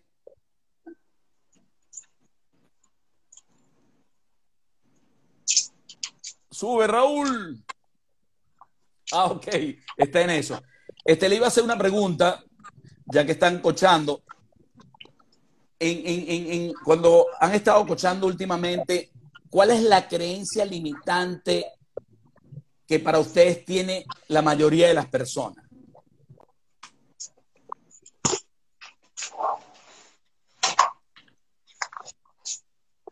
Robert, Ajá, cuéntame. Mira, yo creo que, que... Ya, déjame poner el teléfono aquí otra vez de nuevo, estaba allá afuera. Mira, tú sabes que, que hoy en día con esto de, de lo que está ocurriendo eh, en el mundo, ¿verdad? Y, y tantas personas que han quedado, digamos, sin empleo, han quedado este, prácticamente sin, sin saber qué hacer, es, el que han llegado a un punto de comodidad, de, de decir, bueno, sea, ¿qué más voy a hacer? O sea, esto fue lo que me tocó. Entonces hay como una resignación en, en- en las personas, como decir, ya, ya no puedo hacer otra cosa, por eso surge la palabra de reinvéntate, ¿no? Que no es nueva, es- tiene años. Pero, pero mucha gente se, se queda como paralizada por el miedo de haber quedado sin, sin lo que ellos creían que era seguro. O sea, un empleo seguro que a la final no fue seguro. Y no estaban preparados para afrontar otra situación o hacer otra cosa. Entonces les ha dado miedo aprender una nueva habilidad y enfrentarse a su realidad. Entonces, po- poder, po- poder, poder ver eso es lo que, lo que hace que muchas personas este, busquen apoyo, busquen una salida, porque igualmente les puede, les puede dar, este, ah, mira, ahí está Raúl, ya volvió apareció el hombre. Entonces yo, yo, yo creo que, que es eso, o sea, e- es esa, esa creencia que limita a una persona por el temor de haber perdido su situación que creía que era muy cómoda y que no estaba preparado para avanzar a lo que realmente se le, se le está presentando ahora. Y, y muchos están así, o sea, muchos están como que ya casi que, que como que la vida se terminó para ellos y no, y no se dan cuenta que todavía esto ha sido un regalo más bien, ha sido un regalo para, para poder retarte a que hagas otras cosas, a que te des cuenta de que no solo eras bueno para esto, sino que tienes Claro. cosas más grandes dentro de ti que tú puedes dar, que tú puedes asomar, que tú puedes descubrir y que a veces por sí solos no lo logran, entonces tienen que buscar el apoyo este, de una persona que les pueda guiar, que les pueda preguntar para que salgan adelante, ¿no? Entonces yo, yo sí veo que, hay muchas personas que están frenadas en ese sentido. Entonces, este, los ha llevado a, incluso hasta tener esa ansiedad, a tener este, ya, ya comen eh, desaforadamente, eh, descuidaron la, la, alimentación, ya si tenían, compartían eh, momentos con, con, su familia o salían a hacer cosas para, para ellos mismos, ya lo dejaron de hacer por la preocupación, por el rollo mental, o sea, por ese diálogo interno que, que, que ha sido el detractor de, de, de, de hacerlos saber que sí pueden seguir adelante, de que la vida no se acaba. O sea, eh, eh, el out 28 no ha llegado, o sea, todavía sigue. Hay rato para largo, o sea, no nos permite estar todavía despiertos aquí, hay que seguir aprendiendo. Mira, yo digo que, y tú lo decías, Roberto, que, que para ti aprender una palabra diaria e irte a la cama sabiendo que la aprendiste era algo bueno. Y date cuenta que si tú te pones a, a ver cuánta cantidad de seres humanos durante un tiempo no pasamos miles de horas metidos en el televisor, viendo noticias, este, escuchando música, perdiendo tiempo, que no, en ese momento no, para nosotros no era perder tiempo, pero tú sacas las horas que dedicaste a hacer eso y quizás en tu vida han pasado más de 30 mil horas haciendo cosas que no fueron productivas para ti, que pudieron haber sido implementadas en un, estudio de medicina y fueras médico. Porque se necesitan que 20, 30 mil horas para tú poder dominar este, una, una, un área de, de, una actividad o algo así, ¿no? Entonces, este, saber que, que, tú puedes aportarle a gente que está pasando por eso es algo bonito, es algo que, que, claro. que es, es, es, tremendo. Entonces, el poder ayudar, como decía Jeremías, sin los egos, porque el ego, o sea, te lleva a ser una persona mediocre, a, a estar frenada en, en, en, lo más feo. Pero por eso que el antetice, la, la, como quien dice, el, el antetice, ante, ¿cómo se dice? La antítesis, ¿no? La palabra se me, se me, Bueno, a lo contrario a, la gratitud es el montón de gente que se la pasa quejándose. Incluso aquí, aquí en, el país hay un programa en televisión que dice quéjese aquí. Entonces la queja te lleva a, caer todavía más en creencias limitantes y, te, lleva a un, a un, submundo. O sea, donde, donde empiezas a, a, decirte que no vas a poder, que no, que no hay nada para ti, que ya no hay oportunidades para ti en el mundo. Mientras que la gratitud te hace salir de eso y, y, y, no hay que verse como competidores porque estamos en un mundo donde si tú compites con otro, sea como, como profesional de coaching o como profesional de, del comercio, estás equivocado. Estamos en un mundo donde debes aportar, debes crear, debes tener ideas para aportar y, a, y apoyar a la persona que está contigo para decirle, hermano, no, tranquilo, hágalo así. O yo lo hice de esta manera, te puede funcionar si lo haces de esta forma. O sea, no hay que competir, hay que dar ideas, hay que crear y de esa manera entonces vamos a poder cre eh, ir creciendo y tú has hecho mucho un poco de, de, lo, que, de lo que comenté. Así es, así es. Cuéntanos, sí, José. Totalmente. No, totalmente de acuerdo. Yo, yo, yo he visto mucho que la gente tiene una... confunde los términos de creencia, eh, supersticiones y leyes. La gente confunde, la gente a veces sus creencias las tiene como que son unas leyes, así como la ley de, de gravedad, que si lanzo este marcador cae, es, es una ley. Pero no, las creencias de la gente no son leyes. La gente dice, no, pero es que si esto me ocurrió fue por algo, o muchas supersticiones es difícil sacar a la gente de ahí, moverla de ahí, porque incluso no avanzan hacia donde quieren por ese tipo de la confusión que tienen. O sea, yo le trato de, de a veces de, de, hacer entender de que las creencias es algo que tú crees en el momento. O sea, es algo que te, y si son limitantes, nunca vas a poder avanzar si no te quitas esa creencia. A veces es, es, es rudo tratar de, de ayudar a, a que la gente elimine esa creencia, sobre todo lo que habla Robert, los profesionales, yo soy médico, entonces si te cerraron el hospital ya no vas a operar más, ya no puedo hacer más nada, se acabó mi vida, no, no, no se abre a otras cosas. Yo veo psicólogos de, por, por las redes, veo cirujanos por las redes promocionando su cirugía, veo mucha gente que se está reinventando y eh, empiezan a creer en cosas que lo, lo potencian. Entonces es bien, bien difícil y, en que la gente trate de, de, distinguir lo que es una ley, como la ley de gravedad, o la ley de ebullición del agua, o las leyes físicas. Las supersticiones y las creencias que tienen en ese momento, pues, porque los padres de uno le daban creencias, le transmitían sus creencias y uno confiaba en la, en la sabiduría de los adultos en ese momento, pero después que tú ves, mira, estas creencias no me están funcionando Es probable que tus padres no lo hacían por mal, sino que tenían esa información en ese momento. Pero ya cuando manejas tu criterio de adulto, de, de, de personas que te están preparando, que estás documentando, que estás leyendo, ya tú puedes elegir y, y, saber algo y no hacerlo, estamos peor que antes. Sí. Así es.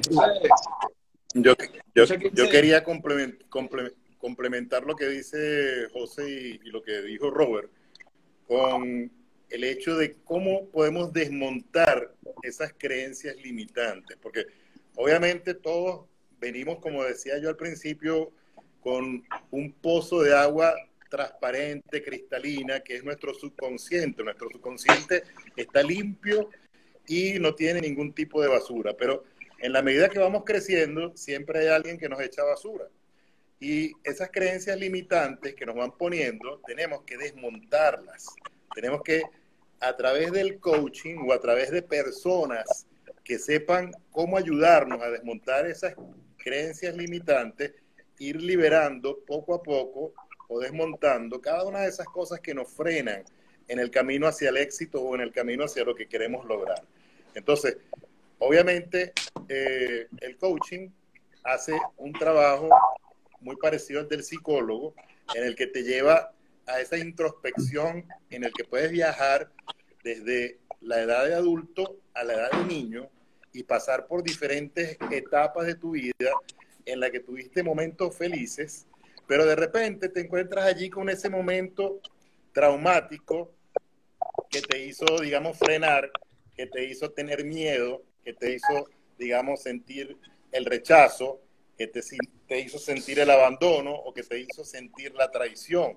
Entonces, cuando encontramos esa razón por la cual hemos formado esa creencia limitante y nos damos cuenta que fue una tontería, ahí empezamos a crecer y a tratar de vencer esos miedos que nos van frenando en el objetivo de conseguir esas metas que nos hemos propuesto.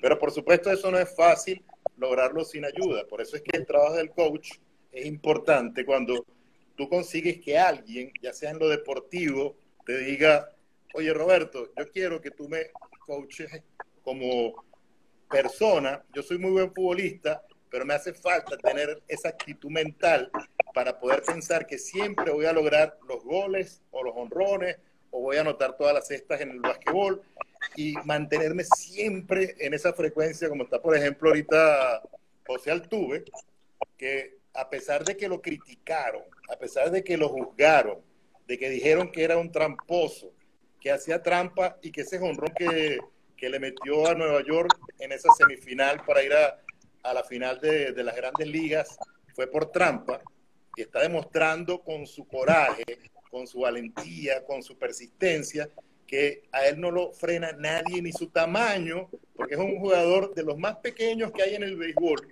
porque a él muchas veces le dijeron, mira, tú no sirves para el béisbol, tú eres una persona demasiado pequeña, mides unos 57 o unos 58, no, perdón, unos 67 o unos 68 y con ese tamaño no vas a llegar a ninguna parte. Pero él, él, él no escuchó todas esas creencias, perdón, él no escuchó esas, esas cosas negativas o esa interferencia o ese ruido de las personas que estaban en su entorno, sino que por el contrario, él escuchó esa voz del guerrero que le decía, yo sí voy a lograrlo, yo sí voy a hacerlo. Fíjate que en estos últimos 10 juegos ha metido prácticamente 8 honrones. Eso, eso es para el tamañito que tiene el tuve, cuando la gente lo ve y tú ves cómo mueve el bate. Pero él entrena con un caucho gigantesco y él se prepara para eso todos los días. Entonces, él no se pone a pensar en todas las limitantes que le pusieron cuando pequeño. Por el contrario, se ha, se ha esforzado en salir adelante y en decir, yo sí puedo, yo sí lo voy a lograr. No, que tú eres venezolano, que en Venezuela no salen buenos jugadores. Eso es una creencia limitante. Eso es como decían los libros antes, un paradigma. Entonces, por supuesto que el coach, si es un coach deportivo, como el caso de Jeremías, ese coach va a hacer que esa persona entienda que tiene un potencial mayor que su talento. Porque el talento lo puede tener cualquiera, pero a lo mejor vemos jugadores de béisbol que no logran lo que logra Altuve o que no logra lo que logró Cristiano Ronaldo, después de haber sido un niño que su papá prácticamente no lo conoció. Entonces, esos son los ejemplos que tenemos que ver para lograr movernos y lograr cosas. Y también, por supuesto, queremos algo, que algo nos está deteniendo, para eso es que es el coach. Eso es correcto. Muy bien, muy bien. Sí, te cedo la palabra. para, agregar algo de lo que dice Raúl, que, que es como que de, de, lo que, de la basura que te lanzaron, de eso es lo que tú vas a agarrar y la vas a enterrar y te vas a, montar encima para sobresalir. Porque muchas veces de, de, del 99% de lo que llaman que es fracaso, es lo que te va a conducir a que tengas ese 1% de éxito. Entonces, cuando tú no le haces caso a eso, cuando tú mandas al cipote viejo todas esas palabras y esas creencias, como que eso no, va contigo, es cuando tú logras. Muchas historias que hemos visto de, bailarinas y cosas así que llegaron después de un tiempo y le reclamaron al profesor que por qué este, ya le había dicho eso y ya no había triunfado. Y el tipo le dijo, bueno, yo, a todo el mundo le digo lo mismo, que no, que no van a ser unos grandes este, bailarines. Pero resulta que eso depende de ti. O sea, va a depender de ti que tú lo creas. No, Roberto, tú no vas a ser un buen coach. No, Roberto, tú no vas a ser un buen vendedor. Entonces, si tú lo crees, o sea, yo te sembré la semilla, ya tú sí lo creíste. Pero si tú agarras y dices, no, espérate, allá va. Yo voy a agarrar eso, voy a por, echarle tierrita, me voy a levantar y como pueda salgo de ese fondo donde tú me quieres llevar. Porque lo que tú, lo que tú eh, eh, posteabas ahora, o sea, no importa que hablen mal de mí, o sea, porque es el reflejo de lo que la gente tiene. Y, esto, y eso es así. Te voy a señalar tú, Roberto, o tú, Raúl, o tú, José. No, o sea, soy yo el que tiene ese problema. Lo, lo, o sea, lo, exteriorizo en ustedes, pero es, mi situación, es mi rollo, que no, que no quiero este, interiorizar, no me quiero dar cuenta. Entonces digo, no, es que José Ángel es tal cosa, es que Robert es tal cosa. ¿Entiendes? soy yo el del, del rollo, no tú. Pero muchas veces nos van a generalizar y culpar al otro de nuestro propio rollo. Exactamente. Ya casi, casi la, la, responde Raúl. Tenía dos preguntas que son una, ¿cómo romper esos patrones limitantes? Y la otra es, ¿por qué tener en la vida un coach o un mentor? ¿Quién quiere empezar? ¿A quién se le hiciste? ¿A Raúl o qué? No, a los tres. Tú sabes que aquí es de intervención. Todos queden un pedacito y. Bueno, bueno, por edad, por edad, Raúl. Bueno, ok, voy a empezar y lo voy a decir de corazón. Como, como hablaba Jeremías antes, y hago la acotación de que para los creyentes o para los que creemos en Dios, no hay accidentes cuando Jeremías entró y se me descargó, porque no voy a, negar que podría decir que le cedí el espacio, porque es mi compadre y me, me encantó haberlo visto que participara con nosotros. Pero él entró y de verdad sentí la emoción de, estar al lado de, alguien grande que ha logrado cosas, que las está logrando cada día más y que veo a Roberto seguir ese paso, a, José Ángel, a ti, Robert, y, ¿por qué no? Yo mismo, porque inclusive dentro de eso, de esas creencias limitantes, a veces puede estar la edad. Oye, ya tú estás viejo para eso, Raúl. ¿Qué vas a hacer tú haciendo un TikTok? ¿O qué vas a hacer tú haciendo un podcast de ventas?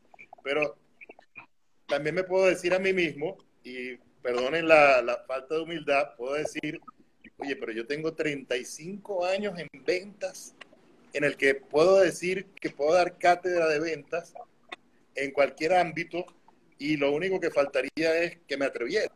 Entonces me estoy atreviendo y le agradezco la invitación a Roberto y me encanta el poder estar con ustedes dos también, José Ángel y Robert. Lo que dijiste al principio también te lo agradezco, Robert, ese, ese hecho de que en alguna forma esa persona que estuvo como gerente de ventas en Puerto Ordaz, en alguna de esas juntas dijo algo que te llegó. O a, mi amigo José Ángel, que lo he visto como se ha ido superando y ha ido creciendo y ha ido alcanzando ese éxito, que eso también es parte de ese éxito que compartimos y no lo compartimos desde el egoísmo, porque muchas veces en nuestros trabajos eran trabajos de competencia. Oye, tengo que ser el número uno, tengo que ganarme el primer lugar de la temporada. Entonces, para ganarme el primer lugar de la temporada, no importa si me llevo por delante a Robert o si me llevo a José Ángel o si me llevo a Roberto. No, yo tengo que alcanzar el primer lugar, a como de lugar. Entonces, eran trabajos que eran tan competitivos que no nos dejaban ayudar al, al otro a que alcanzara el éxito. Entonces, el coach empieza desde ese punto o desde esa perspectiva del amor en la que tengo que ayudar a los demás a que puedan tener éxito en la vida. Y si Dios me ha dado esa cualidad o ese talento, ¿por qué lo voy a desaprovechar?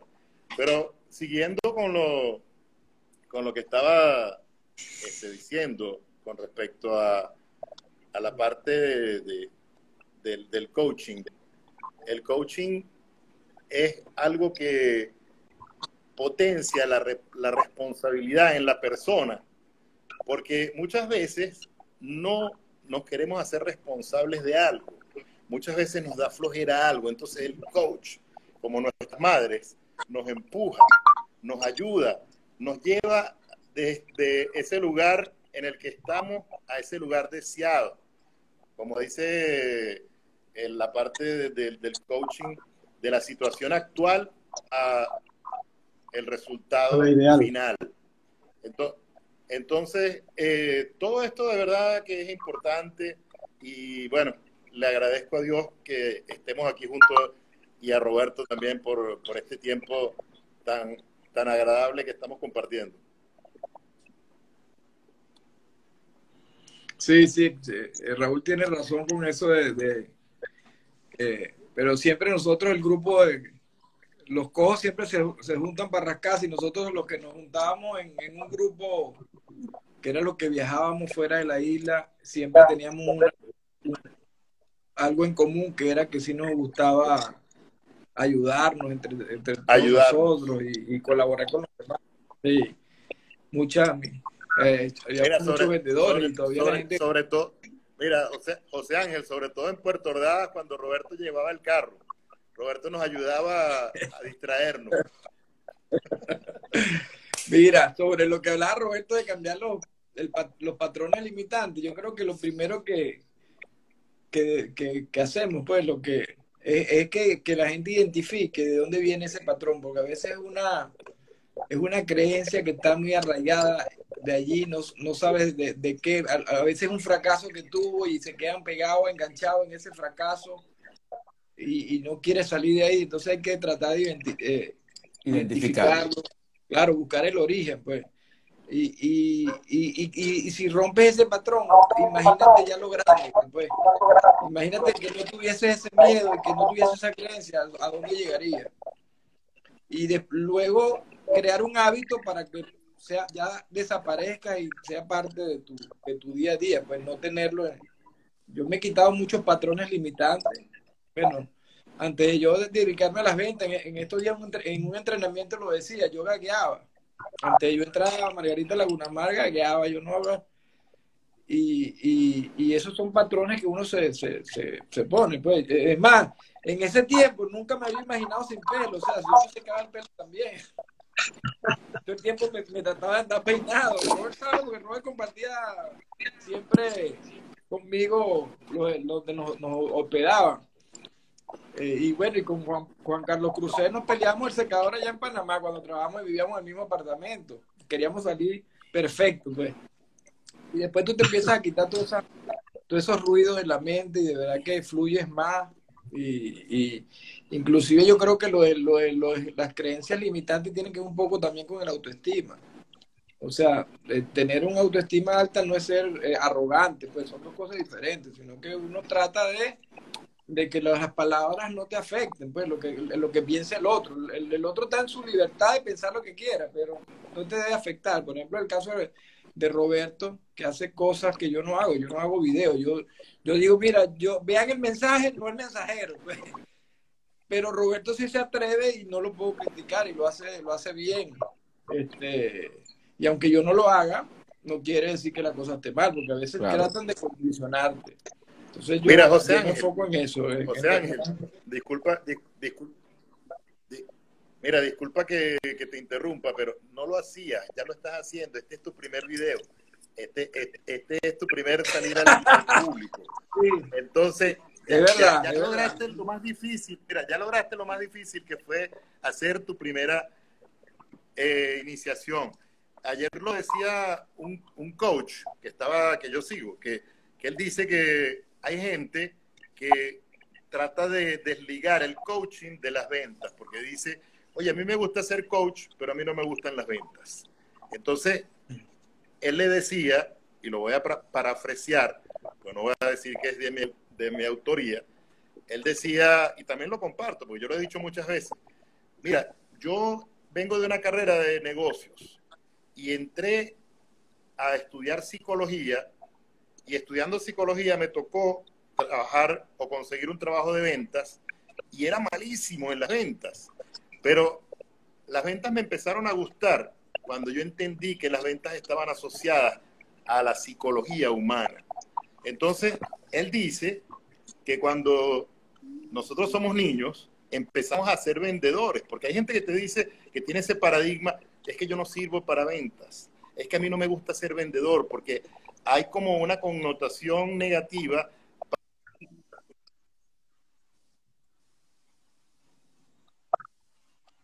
Se quedó, se quedó. Ahí vuelve, ahí vuelve. Ahí vuelve, ahí vuelve. Qué broma, ¿no? Con el internet, ¿no? Sí. sí. Bueno, es que aquí en la isla estaba empezando a llover. Me imagino Claro. que la señal se... Y eso que él está en una parte, una parte. Que por lo menos que por lo menos hay internet y, y- y hemos y podido sacar esto, ¿verdad, Roberto? Claro, claro. Yo a veces, ahorita lo tengo con el, con el internet de la casa y eso que es supuestamente 5 gigas, pero yo en el teléfono tengo 4 gigas y el teléfono es más fiable que las 5 gigas del internet de la casa. Sí. Bueno, y aquí tenemos uno G. Así que con razón. Mira, de lo que estaba diciendo, vamos a esperar que vuelva Aquí Raúl si es que le permite el, el internet. Y, y- y- y- y todo se trata, José, de, de lanzarse. A la final, a la final, eh, a lo mejor tú no te lanzas y resulta que eres muy, pero muy bueno, pero nunca lo supiste porque nunca lo hiciste. Entonces, Claro. Mira, si tú ves mis videos hace tres años, cuando empecé, si tú ves las críticas que me hacían y lo que me decían, y más que todos mis amigos de- de- de- del fútbol, todas las cosas que me decían era como para que abandonara. Y era una prueba que me estaba poniendo. Entonces yo deci- decidí, decidí que cuando leí eso que puse hoy, que tenía tiempo que no lo ponía, lo leí y me di cuenta que esa es la verdadera razón por la que alguien te puede decir algo. Es porque eso lo piensa para él y él no se atreve, entonces quiere que tú tampoco te atrevas. Claro. Y ahí es donde yo digo que ahí está el egoísmo, en donde uno tiene que cambiar eso, en vez de ser egoísta, decirle a las personas que hagan lo que sea, aunque a ti te parezca que a ti a lo mejor no te llenó, pero a lo mejor esa persona llena a otra persona. A lo mejor a mí no me gustó porque uno no es monedita de oro para ganarle bien a todo el mundo, pero ¿para qué uno le tiene que decir una opinión negativa? No, mira, excelente. Mira, yo tengo personas que, que antes no, no se atrevían, voy a invitar otra vez a Raúl, antes no se atrevían, pero a no hacer nada de nada, ¿me entiendes? Y ahora, hoy en día ya se atreven. ¿Por qué? Porque se dieron cuenta que lo peor que puede pasar es que alguien te critique. Y me di cuenta de algo también. No todo el mundo va a estar de acuerdo con lo que tú digas. Entonces, cuando no todo el mundo está de acuerdo con lo que tú digas, va a haber muchos que estén de acuerdo. Y si alguien te critica en las redes y te pone algo, no lo quites, déjalo ahí. Siempre va a haber otra persona que va a venir después y te va a defender. Porque para esa persona fue importante lo que tú dijiste.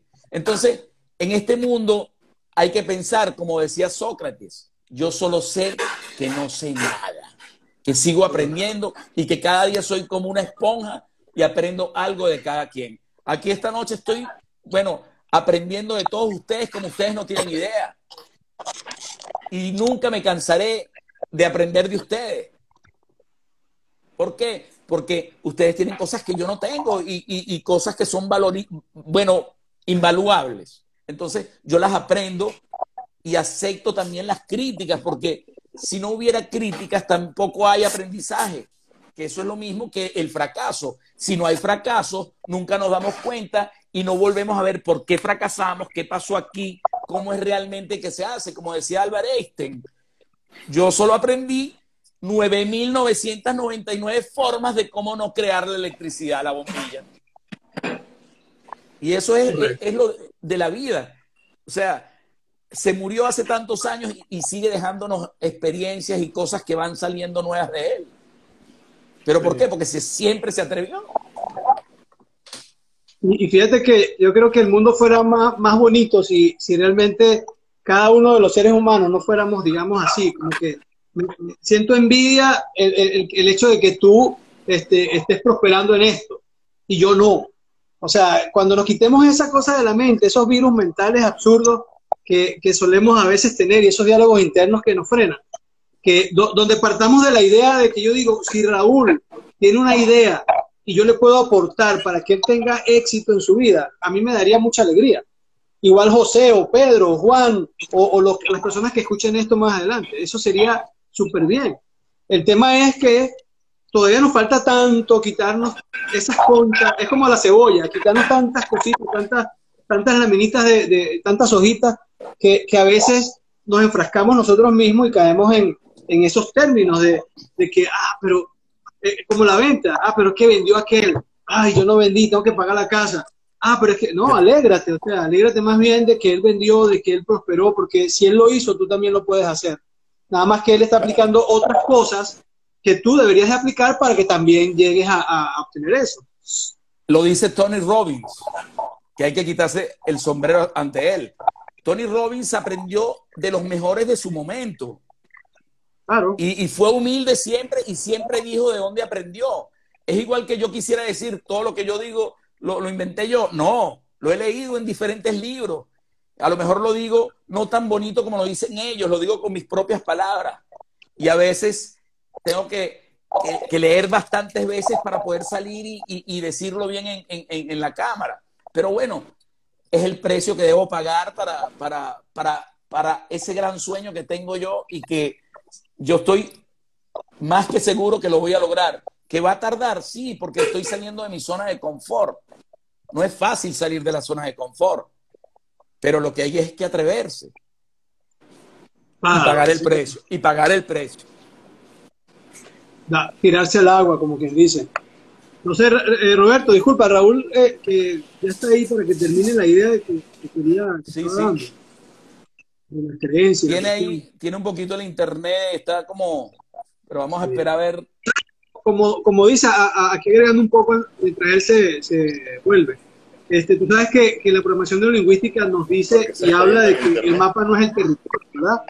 La de que muchas veces esas creencias, demasiado Ángel, este, cuando nos dicen algo, de inmediato nosotros creemos que es una creencia, pero es la percepción que tiene esa persona de una realidad que posiblemente no sea la, la, la verdadera y que detrás de eso está la verdadera creencia limitante. Entonces, claro.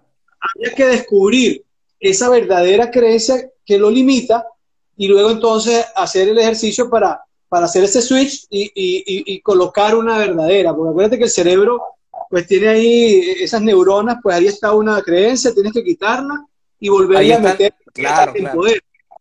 Eso, eso está en todas las preguntas poderosas.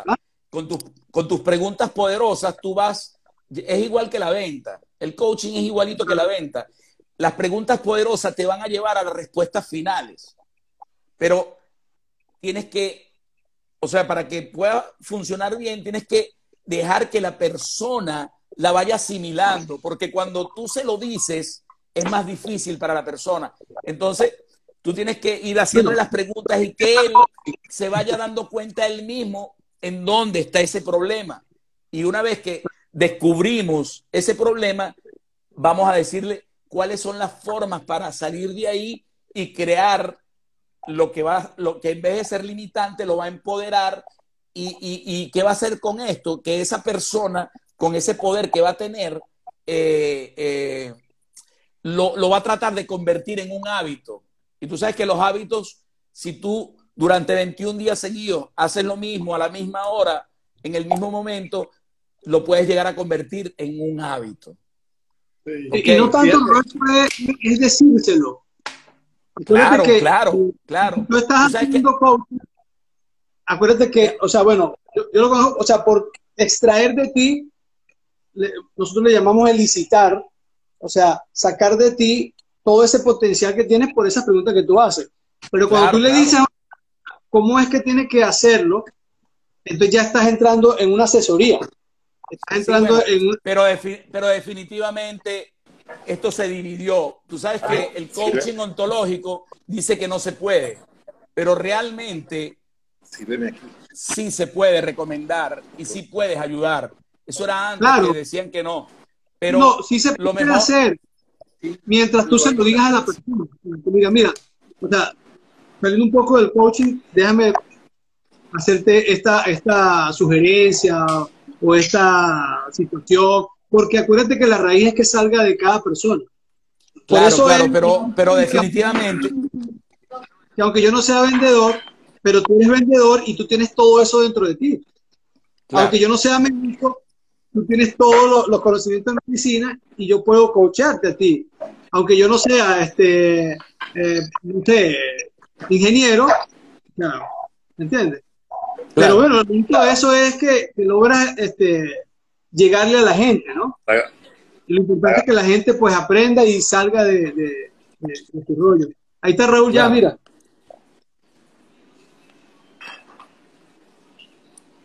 Adelante, Raúl. Móntate en el techo, Raúl. ¿Cómo? ¿Cómo están por ahí? Que termine, termine de comentar lo que estabas hablando. Ya. Es que se está acabando la batería. Ah, okay. Ya, ya lo puse a cargar. Me están felicitando, me están felicitando por aquí. ¿qué, hora, ¿Qué hora es en España ahorita? ¿Qué hora es en España? Faltan tres, tres minutos para las once, ya, ya llevamos dos horas. Esto era de una hora, imagínate la pasión que tenemos aquí. Mira, por ahí está saludando Neiro. Neiro. Está Neiro por aquí, mira, saludos. Saludos, Neiro. Saludos, Neiro. Saludos también está por aquí. El Ugout, que está también en Panamá, ¿no? El Ugout es este Edwin. Claro, claro, Edwin. Sí, sí, sí. Hay, muchísima, hay, muchísima gente. Hay muchísima gente conectada de, la vieja escuela. Sí, sí, claro. Bueno, saludos, saludos a todos esos amigos, amigas, compañeros, estudiantes, bueno, de todos aquí tenemos nacionalidad. Ah, Edwin, está en, eh, Costa Rica. Roberto, Sí, eh, eh, Edwin, Robert Costa Rica y José Ángel y yo en Margarita. Así es. ¿Qué país es, compadre? ¿Cuál? Margarita. ¿Qué país es ese? Mundo, ah, pues qué bueno. Anhelo volver. porque yo no vivo en Venezuela, yo vivo en otro país. Por eso. Yo vivo, igual que José Ángel en otro país. Yo no sé yo, otra vez decía que cuando se cayó la comunicación, yo decía algo que, que pasa muchas veces con, con, el coaching, que es el que el coach como que ve al vendedor como algo diferente. Pero nosotros los vendedores empezamos a vender desde niños. Empezamos a vender por ejemplo, mi hijo de siete años, porque yo al igual que Roberto soy papá viejo, tengo a Raúl que está en, Estados Unidos, que ya va a cumplir 30 años el próximo año. Saludos a mi hijo si está escuchando, porque creo que iba a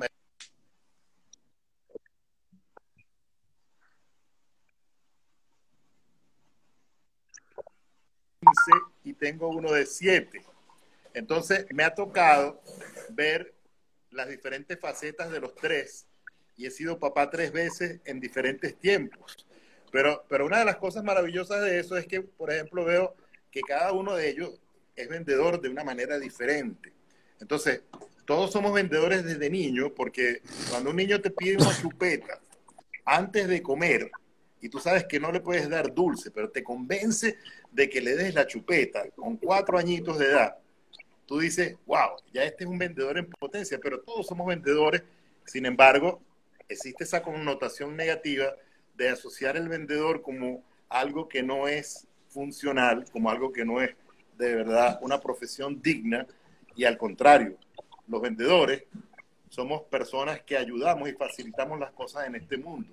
Entonces, eh, un ejemplo, tú dices que no eres vendedor, pero en tu primera cita tú te vendes como persona.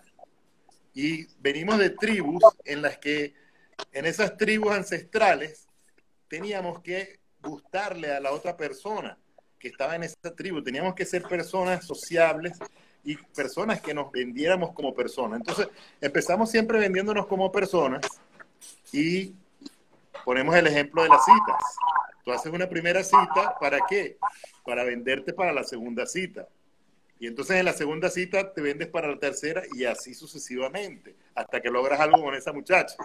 Y después a lo mejor terminas casándote. Pero el coaching va de la mano de las ventas. Y aunque no les guste a muchas personas, es necesario vender un poquito la persona, porque primero te vendes tú y después vendes el producto. Entonces, cuando la persona te ve en las redes, como ven a Roberto, o como ven a Robert, o como ven a, a José Ángel, que lo están viendo ahora, obviamente eso hace que la persona sienta confianza y te busque y te diga, oye, vale, yo voy a agregar a Raúl en mis redes, o voy a agregar a José Ángel en mis redes. A Roberto no, porque ya Roberto tiene 10 mil seguidores. ya tiene suficiente, aunque nunca es suficiente, ¿verdad, Roberto? Va a llegar al millón. Bueno, lo que Dios quiera, lo que Dios quiera. Lo que Dios este, quiera. Lo importante es que, que las personas que me sigan, que lo hagan así como yo lo sigo a ellos, porque yo sigo a muchos de los que me siguen, los que me, me, me, me empiezan a comentar y comentan y dan like, obviamente llega un momento en que esto aquí en las redes tiene que ser recíproco. El problema es que hay mucha gente que no lo sabe, pero mientras tú más opines, pongas cosas en, en, los demás, va a crecer tu comunidad. Eh, eh, a veces no, pero es importante Es algor- sacar un espacio y ver también a los demás. Sí, sí, es un algoritmo, pero, pero, pero también es, es como, como apoyar, apoyarnos entre, entre, entre mucha gente, ir apoyándonos para ir creciendo, porque fíjate que yo, yo empecé hace tres años en Instagram. Instagram es uno de los que es dificilísimo. YouTube es todavía más difícil y yo lo había abandonado porque metía videos y no me llegaba casi nadie. Entonces, ¿qué hago ahora? Bueno, ayudo desde mi- mis otras redes a que empiece a crecer YouTube porque YouTube es muy bueno. Entonces, todo te va, todo te va ayudando y todo te va generando. Y ahora estoy estudiando algo que es para empezar lo que nunca me había atrevido, que me voy a atrever ahora, que es este empezar con, con lo que son las landing page y todo este es- esto grandísimo que hay dentro de internet, ¿no? Este, pero todo es ir creyéndotelo.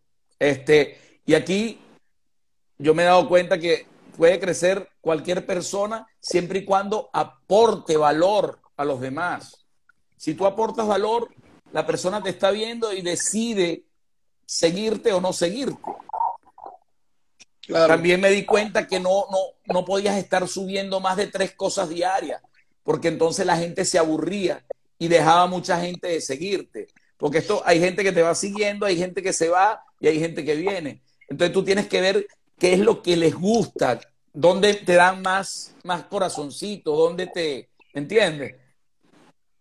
Se- separar, separar las cuentas, porque la cuenta de, de- de, tuya debe ser diferente. Eh, ya va, que tengo aquí un amigo desde Colombia. Gibson, eh, te voy a invitar también para que, para que estés en, en un en vivo. Me dices que estás por allá por Colombia. En, en, cualquier momentico nos comunicamos para que estés un día en vitrina para el éxito. Seguro que sí, Gil. Ahí este, entonces, sí, entonces eh, todo se trata de eso, pues, y de, y de, ir aportando. Este, yo ahora estoy, tengo, tengo una gente que va, va a llegar lejos, le falta poner fuerte la mente y de verdad nosotros aprendimos eso hace mucho tiempo, la parte mental que tiene que tener un vendedor. Y más cuando llegué aquí en España, cuando llegué aquí, regresé como 30 años atrás, porque tuve que hacer venta puerta a puerta. ¿Tú sabes lo que es volver puerta a puerta cuando tú esperabas a los clientes o gerenciaste una sala y tuviste que, y tienes que volver a tocar una puerta para decirle a la gente que le vas a vender algo? Es regresar atrás. Pero mira, este, la vida es así. Yo sacrifiqué en un momento en donde me iba muy bien por tener un logro, por, por una parte que me faltaba, que era poder tener a mi hijo. Y, y salí de mi zona de confort. Y en ese momento estaba bien, porque estaba en Dynasty, eh, en la parte de derecho estaba súper bien, ya tenía como 40, 40 edificios eh, haciéndole las cobranzas extrajudicial. Pero siempre tiene que haber algo que te, que te, que te dé una razón de ser, una motivación para que tú puedas salir de ahí. Claro, totalmente. Bueno, fíjate que, que yo ahora pronto voy a hacer un coaching para... Ahora se quedó pegado él. Ahora se quedó pegado. Ajá, vuelve a empezar eh, José Ángel. Vamos a esperar. Ajá. Cuéntanos, empieza de nuevo. No te escuchamos, no se te escucha. A ver, a ver.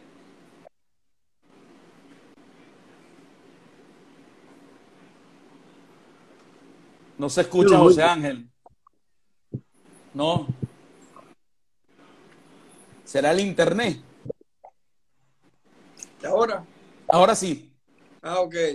Adelante. Eso, que los patrones de los adultos a veces son patrones que vienen de la infancia. Yo trabajando con, con chamos, con, con eh, adolescentes y con chamos, veo que uno tiene que moldear, al, ayudar a, a, a, lo, a, los, a los chamos para que cuando los, llegue adulto sea un adulto feliz y fluya, pues, porque a veces cuando tú le haces un coaching a los adultos te das cuenta de que tienen, son cables pegados, que tienen generaciones ahí, y entonces estoy enfocándome en esa parte. Ahorita vamos a hacer acá en la isla un coaching para adolescentes, porque hay chamos que en los encierros de la pandemia, oye, se están creando unos monstruos ahí porque los chamos pasan todo el día con los teléfonos, los papás, cada quien enfocado en lo suyo, y entonces esos chamos van a crecer, van a ser adultos y van a ser unos chamos que se acostumbraron. Eso es como cuando la guerra de Vietnam, que los padres se fueron a la guerra y ya los chamos ahí porque hay muchos padres que están pres presentes, pero los chamos están enfocados en los teléfonos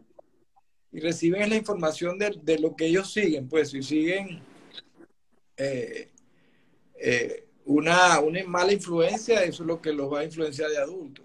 Claro. esa parte es bien importante para tú ayudar con esas herramientas de coaching que los chamos eh, eh logren eh, lo que se plantean, pues. Claro. Porque la pandemia está como trancando eh, toda la. Ajá. Campo, sí. Permíteme comentar algo, José Ángel. Yo que soy papá también de un adolescente, mi hijo tiene 15 años, el, el del medio, y veo que allí hay un nicho de clientes que es fabuloso, porque ¿qué pasa con los adolescentes?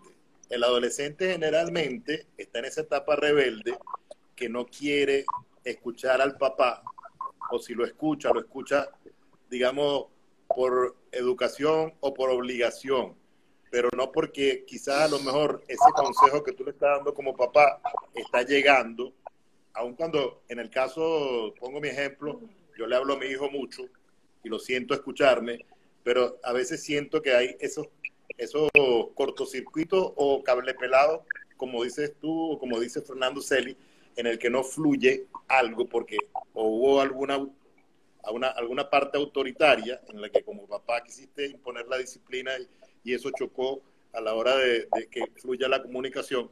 Entonces, si hay un coach externo, que no sea uno como padre, porque uno puede ayudar, pero a lo mejor los, los, hijos, como se lo digo yo a, a mi hijo, ojalá que tú me escuches a mí y no escuches a las malas influencias de los amigos, porque a veces el entorno, como decía Jeremías hace mucho tiempo atrás, los amigos son como los botones de los ascensores, te suben o te bajan. Entonces, muchas veces eh, buscamos nichos de trabajo, como en el caso de Roberto, él quiere ser un coach deportivo, lo está logrando, Jeremías también, pero hay, hay oportunidades para coachar en muchísimos ámbitos, muchísimos ámbitos que hay cantidades, digamos, oportunidades, y como decía Jeremías, a nivel de la abundancia, la abundancia está en el universo, está en el mundo, lo único que tenemos que hacer es poder, digamos, pensar que somos capaces de merecernos esa abundancia y hacer Exacto. lo que tenemos que hacer para lograrla. Sí. Eso es. Yo tuve una buena experiencia con los niños, con un coaching kicks que hice aquí, y claro, la gente no se mete en esa agua profunda porque, oye, controlar a un chamo es, es, no es fácil. Es sí, y un adolescente de los de ahora menos, pues. Pero, oye, yo tengo, me, me he conectado mucho ahí, por ejemplo, con, con los del fútbol, donde van mis, mis hijos, que son chamos de 15, 14, 13. Y, oye, hemos tenido buena experiencia. No las he publicado ni nada por el estilo. Ahorita voy a, voy a, voy a hacer algo más, con, más amplio, pues. Este, estás invitado, Raúl, a, participar.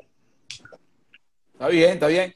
También podemos hacer, podemos hacer eh, por Zoom, podemos hacer con, con, con todos ellos, podemos eh, hacer algo también y, y, y, motivarlo a los del equipo de fútbol, a los que sea. Podemos, mira, este, nunca está de más darles un poquitico, porque lo que queda es la satisfacción.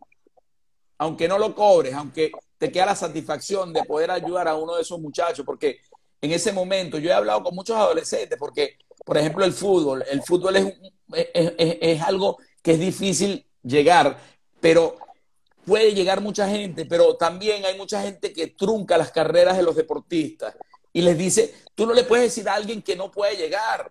O sea, como tú, yo, yo a veces le digo, yo he escuchado entrenadores en donde le dicen, pero es que tú no sirves, o este no tal. Y yo, yo después lo llamo aparte y le digo, pero ya va, ¿cómo tú le puedes decir eso a ese muchacho? A lo mejor él ahorita no tiene el talento que tú quieres o, el que estás tú buscando, pero a lo mejor él, él, él, tiene una, una, mente fuerte y poco a poco puede lograr dominar el balón o hacer lo que quiera. Tú no le puedes decir a alguien que no puede hacer algo, que ese es el problema que hay, que mucha gente trunca a los demás.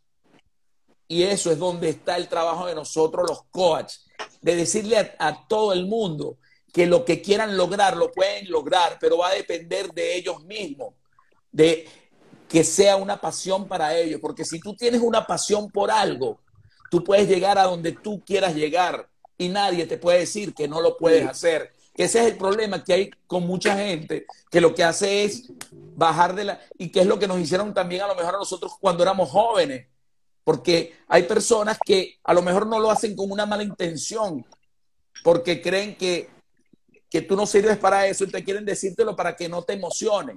Pero resulta que lo que están haciendo es que te están cortando tus alas, tus ganas de llegar a donde tú quieras llegar. Y no, na, ninguna persona en el mundo tiene que ser así. Eso es lo que, lo que molesta, ¿no? De que, ¿cómo tú le puedes decir a alguien que no sirve para algo? ¿Me entiendes?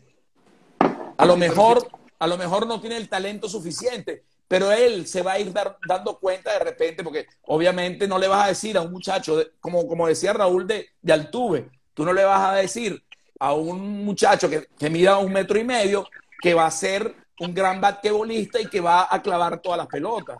Pero a lo mejor de repente, quién sabe, a lo mejor el, el, el carajo flota en el aire, porque yo me acuerdo que había gente que jugaba voleibol y flotaba y mateaba y tú decías, pero este tipo tan chiquitico y, y flotó en el aire. O sea, nadie tiene, o sea, nadie, nadie puede decirle a, a alguien que no puede hacer algo. Es lo que yo digo, ¿no? Fíjate que con los chamos, como dice Raúl, no es lo mismo que se lo diga el papá, porque no tienen las herramientas que puede tener un coaching para que él descubra que sí lo puede hacer. No es lo mismo que se lo diga el padre, porque el padre le está dando un sermón y el niño cuando, cuando le hace el coaching descubre que él puede hacer cosas, porque si se arma de, de esto y de esto, si se quita el miedo, puede avanzar. Entonces, eh, es bien, bien interesante esa, con los chamos, aparte que los chamos son como más sinceros. A veces la gente, el adulto tiene miedo, pero no quiere reconocer el miedo. El chamo te va a decir, mira, yo no hago esto, yo no chuto porque tengo miedo a fallarla. Un adulto no te dice la verdad, pues. Siempre te ponen alguna excusa. Claro. Es como decía, eh, decía Javier Vidales. Javier Vidales cuando habla, él, él ha, ha tenido muchos, muchos, muchos muchachos y, y él dice que, que, que los adolescentes entre los 11 y los 15, los 15 años sueñan y, y están dispuestos a sacrificar lo que sea por sus sueños. Sí. Pero después van personas cortándole las alas o de repente, bueno, caen en lo, en, en lo que pasaba en la mayoría de, de, Venezuela, que no llegaban, era porque, bueno, a los 13, 14 años empezaban con los amiguitos esos que dice Raúl que o te suben o te bajan en el ascensor y entonces vamos a salir de rumba, fúmate un cigarro, vamos a tomarnos una cervecita, vamos a hacer esto.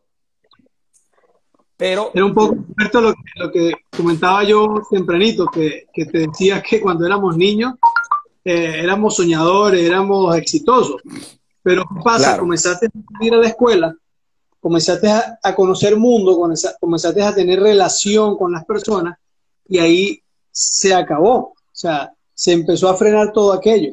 Mira, tú te pones a ver y, vamos a poner aquí un momento el ejemplo de los catadores de vino, por ejemplo. Tú sabes que los catadores de vino o de café también se equivocan, pero ellos comienzan a catar y resulta que a lo mejor un vino que ellos creen que fue el vino más tremendo, ¿verdad? Más costoso, era el vino que costaba 5 dólares en, en el súper.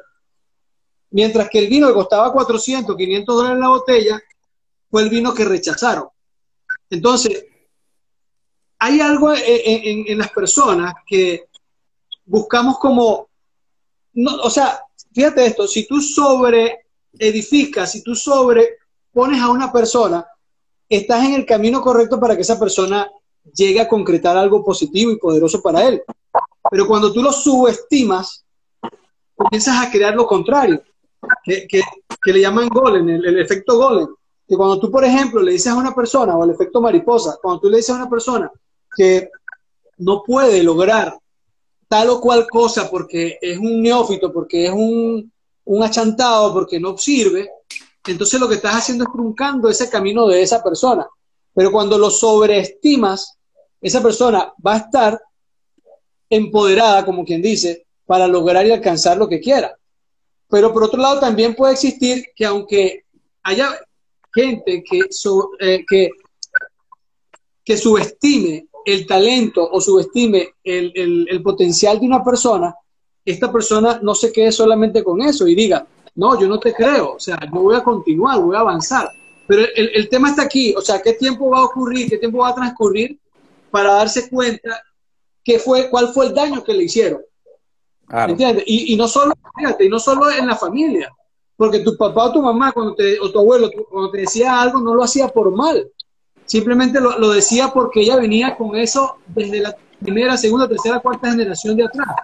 Y ella creía que eso era bueno. Es como el cuento aquel de- del pescado picado por, por la cola, que tú veías, pero ¿por qué realmente tú estás cocinando el pescado en la olla y por qué le cortas la cola? Y pasó la, la abuela, la mamá, la hija y después la otra hijita. Dice, no sé por qué. Cuando le pregunta, entonces resulta, déjame preguntarle a mi abuela. Y tu abuela dice, no, mijo, lo que pasa es que no tenía una olla tan más grande y tenía que cortarla. Y entonces así se fue, se fue llevando esa creencia. Y así mismo puede ocurrir con, con, con, con los chamos. De repente uno de adulto porque tiene más, más caca, eh, más capas y de caca encima que no quieres quitarte. Pero si tú vas a una sesión de coaching, o sea, se supone que vas no para conversar bonito, se supone que vas porque está, estás pagando para buscar un resultado y, y, quieres encontrar algo, o sea, pasar a ese siguiente nivel. Entonces, quizás trabajar con los chamos es mucho más simple porque estás, o sea, estás haciendo, sembrando un futuro en, en, en una persona que, que, pronto será un adulto, que pronto tendrá más información en su mente. Pero qué bueno es encontrarse con gente que de verdad quiera aportar y ayudar sin, sin, sin poner tantas trabas. Que hay mucha gente... Ahí está, ahí está comentando Gil que por eso dicen que los sueños son gratis. Claro. Hay que dejar de soñar. Así.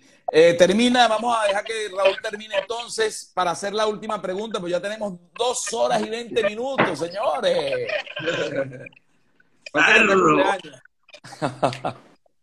bueno, es tu cumpleaños, brother. Sí, sí. Oye, Roberto. Ajá. Eh, eh, ¿tú, me, ¿tú, me, preguntaste algo o querías que complementara lo de la parte de, del coach? bueno, yo, yo voy a hacer la última pregunta, que es, Hazla. ¿ustedes creen que un coach deportivo puede llegar a elevar el nivel de conciencia de un atleta para llevarlo a lograr sus objetivos y sus metas? Sí, por supuesto.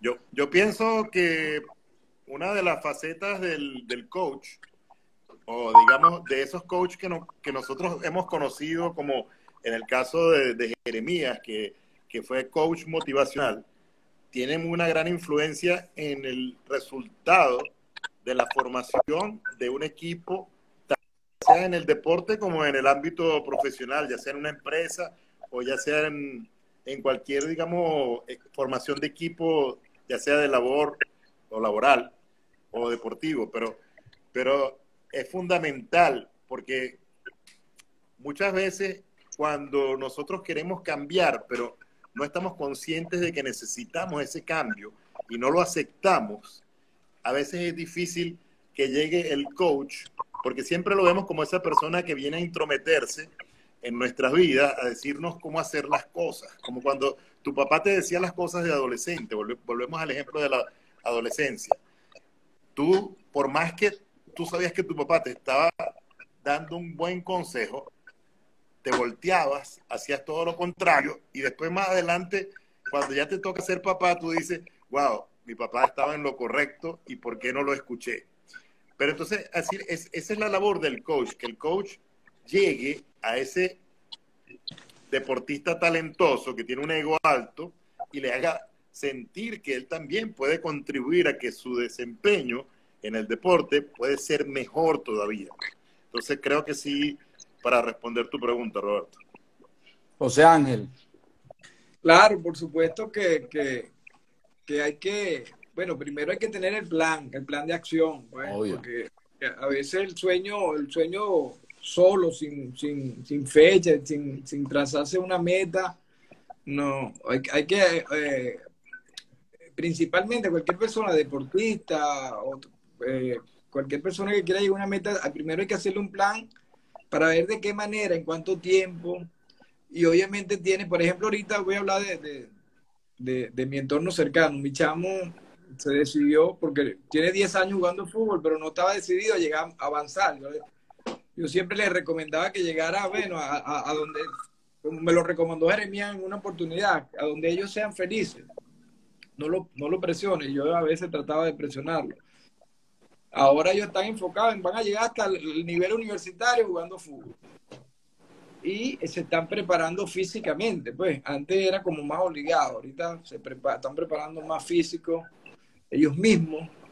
Entonces tú ves que, bueno, ya, ya, ya se creó esa conciencia para que ellos hagan las cosas. Pues entonces yo creo que al, deportista hay que crearle la conciencia de que, porque un deportista que quiera ser grande, eh, de, las, de las ligas mayores, pero rumbea, como pasaban con muchos futbolistas conocidos, eh, yo conocí muchos mineros que entonces rumbeaban, se trasnochaban y se quemaron, pues se les quemó la carrera.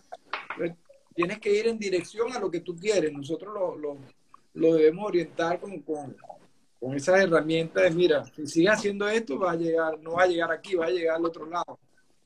Entonces sí podemos, si hacemos un plan de acción para que la persona dé los pasos en la dirección que él quiere, pues, porque a veces la gente quiere llegar a un sitio, pero está caminando hacia el lado contrario.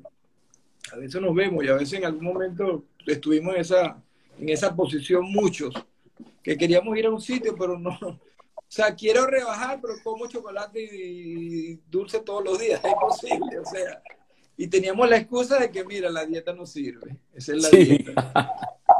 Entonces, sí, que por supuesto, con, con, las herramientas y el plan de acción necesario podemos ayudar a, a, mucha gente a que cumpla sus objetivos y sus metas. Y nosotros mismos, que estamos en ese camino. Claro. Todavía, todavía soñamos. Eh, eh, colaborando un poquito con el ejemplo, que, o lo que decía José Ángel, vimos el caso de el Roque Valero, no, el Roque Valero es un cantante, de el Inca Valero. Sí, sí. ¿Te acuerdas? El boxeador venezolano que estuvo invicto en casi 26 peleas y que su vida personal fue un desastre, eh, que terminó, digamos, suicidándose porque prácticamente casi mata a la esposa. Eh, era un hombre súper talentoso, nadie le, nadie le duraba en el ring mucho tiempo. Llegaban a un asalto y a la mayoría los liquidó en el primer round. Creo que solamente como dos boxeadores le, llegaron a los 10 rounds. Pero prácticamente terminó su carrera invicto. Eh, tenía, digamos, futuro hasta de pelear con Manny Pacquiao. Pero su vida personal, por no tener un coach que lo guiara, que lo enseñara, que le diera valores, que lo, que lo guiara desde donde tenía que, digamos, trabajar su parte negativa, porque tenía obviamente todas esas creencias limitantes del entorno, de la crianza, porque muchas veces no, digamos, escogemos dónde nacemos. Nacemos a lo mejor en un barrio y en el barrio lo que hay alrededor de nosotros son malandros. Entonces tú puedes escoger ser malandro o salir de eso lo más rápido posible, pero obviamente si tienes una persona que te ayude, vas a lograr salir más rápido. El mismo Tyson. El mismo Tyson, sí. Bueno, y hablabas de minero. había una persona ahí, no voy a decir el nombre para no entrar en detalles, pero había una persona espectacular que jugaba un fútbol increíble y hubiese podido llegar a Europa y hubiese podido hacer muchísimo más de lo que hizo, pero lamentablemente le faltó un coach al lado, una persona que lo guiara, porque en sus piernas era espectacular, pero bueno, en su otra vida no pagó el precio para llegar a donde pudiese haber llegado. Por eso es que a veces podemos ser muy talentosos, pero si no somos disciplinados, organizados y, metódicos en algunas cosas, pues es muy difícil ya llegar a una parte ya como de, alto desempeño y llegar a donde quieres llegar. Porque de repente no pagas el precio que tienes que pagar también. Por ejemplo, Roberto, muchacho, e, el ejemplo de Michael Jordan. Michael Jordan este, tenía su coach. Y todos los jugadores de, alto nivel han tenido su coach. Lo que pasa es que vuelvo y te digo, o sea, en, aquel entonces era, era algo para la élite. O sea, las empresas eran las que contrataban el servicio de un coach. Este, Los grandes eh, empresarios para, para recibir coaching ejecutivo, los grandes deportistas, y de ahí es que nace, pues también un poco, ¿no? Pero si nosotros pudiéramos tener la conciencia como seres humanos de, poder tener un mentor en finanzas, por ejemplo, tener un coach que te pueda este, aliviar el camino y saber cuál es tu brecha y pasarte de aquí a acá. O sea, sería genial. Cosa que lamentablemente durante mucho tiempo que no conocíamos, digamos, el, todo este potencial que hay en, el tema, este, no lo teníamos. Pero lo tuvimos en personas como, José o como Raúl o como Jeremías o como este Pedro Landaeta, Luis Landaeta, Gustavo Albizu, en fin, toda esa gente, Juan Carlos, pero que no le dábamos ese nombre, porque era algo que nacía, o sea, era algo que ya se daba de por sí. Porque te aseguro que todos nosotros aquí, nosotros cuatro, tenemos la mayoría de los libros que, que, que nos hemos leído, quizás han sido los mismos. uno más que otro. Eh, o sea, la experiencia que ganamos en, en, en una sala de venta, también.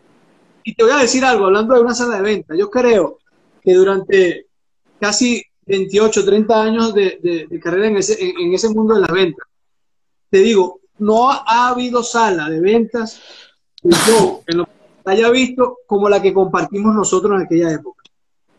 Como la que existió en, la, en Laguna como la que existió guiada por Raúl en, Puerto Ordaz, en Mérida, eh, en, todos esos sitios donde estuvimos.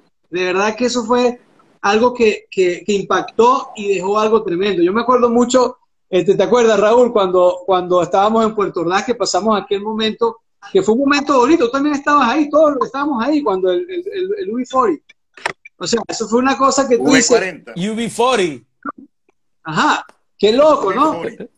estos tipos que son unos verdugos cantando, o sea, un nivel, pero un nivel altísimo. nosotros. Sí, ¿te acuerdas, Raúl, que estábamos en el bar y de repente el, el- el pianista, tú le estabas diciendo que, que tú querías un- unas camisas, una cosa, y el tipo te pidió una servilleta que le anotaras el- el- la dirección. Se lo Tal apuntaste, cual, tal cual. ajá, el tipo Y se lo agarra, se lo mete en el bolsillo y Raúl pensó que no, que nada que ver. Y después al tiempo recibiste un semanas, regalo. tres semanas después llegó en un, en un paquete amarillo la franela de V40 firmada por, Sí. por, el, por, el, por el grupo. Y yo, wow. Security, security, security. Con esa servilleta y me mandó. Yo, yo me acuerdo, V40. mira, yo recuerdo Sí. fueron unos 100 dólares que le descontaron a cada uno por las botellas. Ah, por la Nos botella, quitaron 100 dólares a cada uno. Mira. sí, la botella de sí, champán. sí. Aquí, aquí, aquí, mira, saliéndonos un poquitico de, de- de- de la rigidez. Si está por ahí el señor Nicola o Nicolai, el que estaba por ahí de Inglaterra, y Roberto, ellos fueron los principales causantes, ¿oíste? De sacar esa botella con la franja roja mira, que, tú eras el que gerente. nos multaron por eso. Pero mira, a- aquí haciendo Mira. un, un- un- un análisis rapidito de aquello para, para que veas lo que aprendimos. Bueno, por lo menos si, si, si sacamos como quien dice una, un pequeño resumen de eso. Para nosotros fue una cosa así de vacilón y tal. Pero mira la diferencia. Cuando tú, o sea, llegas a una persona de alto nivel, si tú le llegas con esa, con la rigidez, con el que tú, el ego, con que tal, esa persona no te acepta. ¿Por qué? Porque, o sea, se ha codiado con tanto y lo que quiere buscar es la sencillez, la simpleza de la gente. Y, en ese momento, todos nosotros, el corazón, o sea, entregamos al corazón. Y el tipo dice, no, yo no le voy a cantar a usted que salió una muchacha, cántame. O sea, me vengo cantando esa canción hace 20 años. No, cántenme ustedes a mí, el alma llanera. Entonces, vamos a llevarlo aquí al tema de la pregunta que tú hacías. Si nosotros podemos llegarle a una persona de alto nivel que no tiene tiempo muchas veces para, para alguien, algún desconocido, y de repente tú logras llegarle con el corazón, una estrategia adecuada, tú impactas a esa persona y te atiende. Claro. Mira, mira, una, una historia rapidito para, para que te- tú sigas con la... eh, eh, ¿Te acuerdas del doctor, este, ¿cómo se llama? Ah, el escritor eh, eh, colombiano, ¿cómo se llama? Camilo Cruz. Camilo Cruz. Camilo Cruz cuenta que cuando él hizo su primer libro, llegó a muchísimas editoriales donde le decían que no. Camilo Cruz. Sí. Buscó una estrategia y dijo, bueno, ven acá, ya me han dicho que no durante casi 20, 100, 100, 110 editoriales. Yo me voy para Colombia y voy a hablar con esta editorial y entonces llamó por teléfono para preguntar quién era la persona encargada, quién era el director de esa editorial. La secretaria le dice, el señor tal, ah, ok, gracias, tranca el teléfono. En la mañana siguiente el hombre se va en la mañanita ahí a la oficina de ese señor, se paró ahí y le pregunta a la, muchacha, hola, ¿cómo estás? Y la, chama cuando habla, él se da cuenta que era la misma que le había contestado y le dice, está Julio. Ah, eh, Julio no sé qué. Sí, sí, sí, está Julio por acá. Sí, pero usted tiene cita con él. Dice, mira, no, lo que pasa es que dígale que es Camilo. Dígale que es tu amigo, que estoy aquí para hablar con él. Entonces la muchacha va y, e insiste y le, y le habla al- al director y le dice, oye, que ahí está un tal Camilo que quiere hablar con usted, tal Camilo Cruz. Bueno, tanto fue que el señor sale de la oficina y le dice, hola Camilo, ¿cómo estás? Y le da un abrazo y dice, oye chico, ¿dónde es que nosotros nos conocimos? Porque yo no me acuerdo de ti. Y Camilo le dice, no, no, no, no te preocupes, nosotros no nos conocemos. El tema es que, que yo estoy aquí para presentarte un libro, un, un, un, un este, ¿cómo se llama? Eh, las hojas, pues, la, la- el libro. Un borrador. Entonces el tipo sí, y, y- y le dice, ¿cómo? Bueno, mira, vamos a hacer algo. O sea, nunca me había pasado esto en la vida. Así que te voy a conceder 15 minutos de, tu de- de mi tiempo para que me hables del libro. El hombre va, habla con este señor, le deja el manuscrito. Al día, a, la semana, lo llaman por teléfono y lo citan ahí con un escritor muy famoso colombiano que era el director de la parte del proyecto de, de lectura. El hombre le dice, mira, nunca antes había leído un libro tan malo como este. Tan malo como este. Pero te digo, esto hay que publicarlo. Porque es tan malo, pero es diferente. Es diferente a todo. Nosotros no hacemos esto, pero lo vamos a publicar. Entonces va y pasa a donde el, a donde el director y el director le dice, bueno, ok, Camilo, mira, ya escuchaste la cuestión, está perfecto, pero nosotros aquí imprimimos por medio de, de mil libros. ¿Ok? A todo el mundo le imprimimos mil libros. Entonces, el trato que queremos hacer contigo es que vamos a hacer una impresión de cinco mil libros contigo. Pero, hay un pero. ¿Cuál es? Tienes que comprar tres mil de esos libros. Entonces el hombre se queda asombrado y dice, pero ¿cómo se hace así? Tienes todo el día para pensarlo, tranquilo, vienes mañana y me responde. El hombre dice, o sea, si yo no creo en mi propio libro, ¿quién más va a creer en él? Entonces él agarra, el día siguiente va y le dice, ok, trato hecho. Y ese libro cuando lo publican fue un bestseller en Estados Unidos y en muchos lugares, y de ahí fue su carrera. Pero, Claro. pero no fue fácil. O sea, tuvo una estrategia, se dio con todo, creía en él, tuvo fe, tuvo la estrategia, tuvo la pasión, se acomodó con gente, o sea, tuvo el poder de adhesión con gente correcta, tuvo valores, tuvo principios, y entonces comenzó, se comunicó de una forma inteligente y ¡pum! Ahí tenemos a Camilo Cruz. Duplicó a Zig Ziglar. Mira, me está llamando, imagínate tú, Jesús Ramos, pero no lo puedo atender porque si, aten- a- eh, si atiendo se me cae aquí. Ah, lo llamo Un saludo ahora. a Bam Bam. Para felicitarte. Ah, Para felicitarte seguramente. seguramente. Yo lo llamo ahora después. Bueno, señores, les voy a hacer, Sí, hablando de libros, les voy a hacer la última pregunta para que la gente tenga un libro y pueda leer algo que lo impacte para ustedes, para cada uno de ustedes, cuál fue el libro que más los impactó y qué libro recomendarían para que la gente lo lea.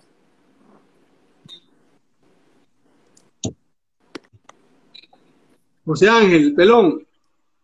Mira, mira, tanto que ha impactado mi vida, eh, pero el, libro que me he leído y releído y releído, y es uno de los libros más grandes, más voluminosos, es un libro de Tony Robbins que se llama Poder sin Límite. De hecho, cuando lo editaron, por allá está, ajá, ese mismo. Cuando editaron ese libro, le, le recomendaron a él, la editorial, que tenía que reducirlo. Y él dijo "Es que no se puede reducir porque este libro tiene que ir así, no Y le puedo quitar nada. Y es un libro largo, pero bueno, bueno, bueno. Muy bueno. Que- muy bueno, muy bueno. Recomiendo totalmente. Eso, eh, hay un antes y un después de ese libro. Sí, señor. Virginia dice, el arte de cerrar un trato. De Jay Speaking, ¿no? Sí. Bueno, Raúl, mira, Raúl tiene, no, va- bueno, pues hay un arsenal. Cuéntanos, Raúl. Léelo porque está al revés. El éxito no llega por casualidad. Es una decisión. Es una Es una decisión. decisión.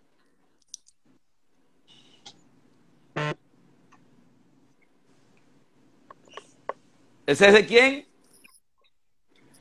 De David Fishman. David Fishman. El éxito es una decisión. Excelente. Robert. Ey, pero me Bueno, faltó decirte otro. Sí, Yo ya tengo- también. ¿Qué otro, Raúl? Eh, los siete hábitos de la persona eficaz de Stephen Covey. Kobe. Y, y altamente el, eficaz. y el otro que, que- el otro que es bien importante, piense y hágase rico de Napoleón Hill. Ah, claro. Y le faltó uno, el de Da- Dale Carnegie. Claro, cómo Carnegie, ganar amigos, de las personas. influenciar en las personas. Ese El, es. el libro que nos mandaba José Velo a leer obligatoriamente para poder ser liners en Laguna Mar. Mira, tú sabes que yo, yo, a mí no me da pena. Yo, yo no terminaba los libros. Yo no terminaba de leer los libros. Hasta, hasta, hasta, que, hasta el día que Roberto, mi esposa se ríe. yo no terminaba, es que no terminaba. Yo empezaba a leerlo y lo dejaba. Yo, yo no, no pude terminar El vendedor más grande del mundo. Yo no pude terminar muchos libros, los dejaba. No terminaba de apasionarme la lectura. Hasta que me leí El ángel número 11 de Ogmandino. Ese libro lo recomiendo para que abran el alma, el corazón. Van a llorar, van a reír, van a sufrir, van a ver algo tan hermoso que desde ahí dije, no me pierdo más nunca un libro. No leo otro libro hasta que me termine un libro. Y desde ahí todos los libros los he terminado. Eso fue un antes y un después. Claro. Dice, dicen que Bueno, tú sabes que ahora, ahora hay aplicaciones, Roberto, que, se- que son las de audiolibros, ¿no? O sea, Sí. audiobox, o sea, que tú, Claro. que tú puedes escucharlo en vez de Audiolibro. leerlo y te ayudan a Sí. leerlo más rápidamente. Igual, igual que hay, digamos, este, aplicaciones que también tú puedes, digamos, comprar y que te sintetizan un libro y te dicen lo más importante del libro. Entonces, Claro. dicen que los CEOs, lo- los, tipos más importantes en, bueno, en, lo- en el mundo de los negocios, deben leer por lo menos 52 libros al año, o sea, un libro por semana. Pero ahora, ahora dicen que han aumentado esos, esos números. Claro. Excelente. dicen que, que- ¿Sabes qué dice mi hijo? Mi hijo dice, como si tuvieran tiempo para leer esos libros, papá. es verdad, o sea, Pero ¿tú te imaginas, Claro. te imaginas a un, a un, a un Warren. Buffett tratando de leer 52 libros? No. un Hay que salir con el libro. Hay que salir con el libro a la calle y en cualquier minuto, cualquier espera, cualquier colita, irlo leyendo, porque si no, no lo lees. No, tú sabes que, que- hay que hacer, que ya yo lo convertí en un hábito. Tú, como mínimo, tú tienes que agarrar 10 minutos diarios de lectura, mínimo. 10, pero lo tienes que hacer todos los días a la misma hora. Y lo creas como un hábito. Y no hay nada que te pueda interrumpir. Esa- diez- eso diez es minutos sagrado. hojas, vale. No importa. Ese es el principio. Bueno. hasta que te apasionas, después pasas a 20 minutos, después pasas a media hora y después pasas a una hora y después pasa de que andas siempre con el libro y te lo terminas en una semana. Mira, hay un libro, hay un libro de venta. Hay un libro de venta que es excelente, ¿viste? Y fíjate que el nombre, el nombre, Solo El escucho. nombre. Buenísimo. Este libro es demasiado bueno. En el, en el tiempo de nosotros. ¿Cómo se llama, José Ángel? Que la, la, la letrica no me dejan ver. Solo escucha. Solo escucha. Este lo escribió Solo escucha. un, un señor que daba, Y el autor, daba training al, al FBI en las negociaciones con rehenes. O sea, que era un negociante tremendo y escribió un libro muy bueno, muy bueno. Que el, el- el- el- el título, el título en el tiempo de nosotros nunca hubiésemos creído que era de venta, porque solo escucha, ¿no? Hay que caerle el labio a la gente, el paradigma de antes de los vendedores. Mira, mira lo que dice aquí Dafne. Como decía el viejito, el viejito René, que el René. libro, sí, René decía que el libro de Robert solamente lo leía el sobaco de Robert.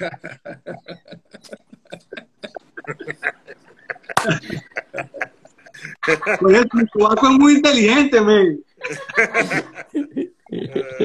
Tu sobaco es súper inteligente. está muy buena esa. Ese, ese- siempre de verdad con esa chispa, chamo. Sí. Mira, Bueno, tú sabes que dicen por ahí que, que una persona que no lee Mira, Roberto, que no ha vivido. Pero cuando una un persona secreto, Roberto. un secreto, un secreto, el libro que, que de verdad les puede cambiar la vida, porque realmente aquí es donde dice qué es lo que tenemos que hacer y parar de procrastinar. Que lo dice mucho John Maswell. Hazlo ahora, hazlo ya, hazlo ahora, hazlo ya. Pero este libro es muy bueno que se llama El poder de la hora. Este libro es, y a mí no me gustaba, la primera vez que me lo leí no me gustó porque te mete mucho dentro de ti y hay cosas que de repente no, sí, sí. Pero es espectacular porque este es el verdadero poder que tenemos que tener. Ya, sin tener miedo, lanzarnos y punto. El libro de Robert también es bueno, ¿viste? Sí, sí. 365 cápsulas. Cápsulas. Vale, pues. O sea que te iba, ay, por aquí lo tengo, vamos a ver ya. Lo que me extraña es que Robert no lo recomienda. ¿Ah? ¿Qué dice? ¿Qué dice? No lo recomienda. Oye, eso es lo que faltó recomendar. No, pero tranquilo, por ahí tengo tres proyectos que voy a sacar pronto. Mira, que te decía. Qué bueno, qué bueno, Robert. Mira, este es muy bueno. Este es muy bueno, ¿viste? Ok, pero la Biblia, claro. La ese, claro. Ese es el primer libro que yo recomiendo. déjenme, decirle rapidito. Una persona que no lee es como que ha vivido una sola vez, pero cuando una persona lee mucho, ha vivido 100 vidas. Entonces, hay que recomendar muchísimo la lectura. La lectura es algo apasionante, la lectura es algo que te lleva a otro, a otro nivel mental. O sea, te, explota tu mente, te expande tu pensamiento. Hay un libro, hay un libro que les dio, les dio mucho Virginia, a todos. Virginia dice, Virginia dice, Robert, sigo esperando tu libro. Mira, Roberto. Que lo busquen en Amazon, está baratísimo en Amazon. ¿Qué libro les dio mucho dinero a ustedes? Bueno, varios. El vendedor más grande del mundo. El arte de cerrar un trato. Y el arte de cerrar un trato. El arte de cerrar un trato. Este libro, mira, que no se acuerden, le dio mucho dinero, mira. Sí, obvio. RCI. Este José Ángel no cambia, echamos siempre en lo corriente. Sí, señor. Yo quiero recomendarle, eh, bueno, algunos libros que, que, he leído. Eh, por ejemplo, que va mucho con esta parte de, bueno, del trato, del desarrollo humano y todo eso, que es de, don Miguel Ruiz, Los Cuatro Acuerdos. Eso es algo que tú lo lees y, de verdad que te va a dejar algo muy rico en la mente. Otro, bueno, la Biblia, la que, la que, la que acaba de mostrar Mr. José Ángel. Hay otro libro, por ejemplo, yo tengo uno aquí que se llama La ciencia de hacerse rico.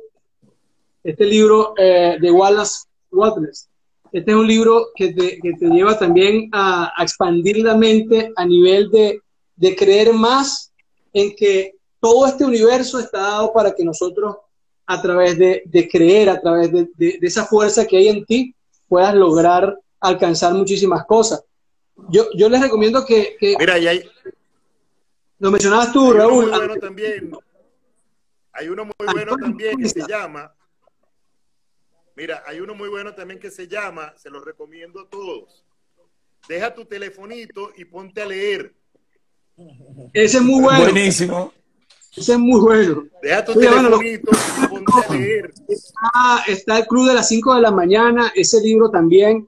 Ese libro lo pueden ver, lo pueden buscar en, internet. Hay audiolibros de, de, de este libro que ustedes pueden, o sea, las personas que estén conectadas pueden ver, los de Tony Robbins, puedes escuchar a Joy Dispensa, eh, o sea, te habla de lo que es la, la, la, la, parte cuántica.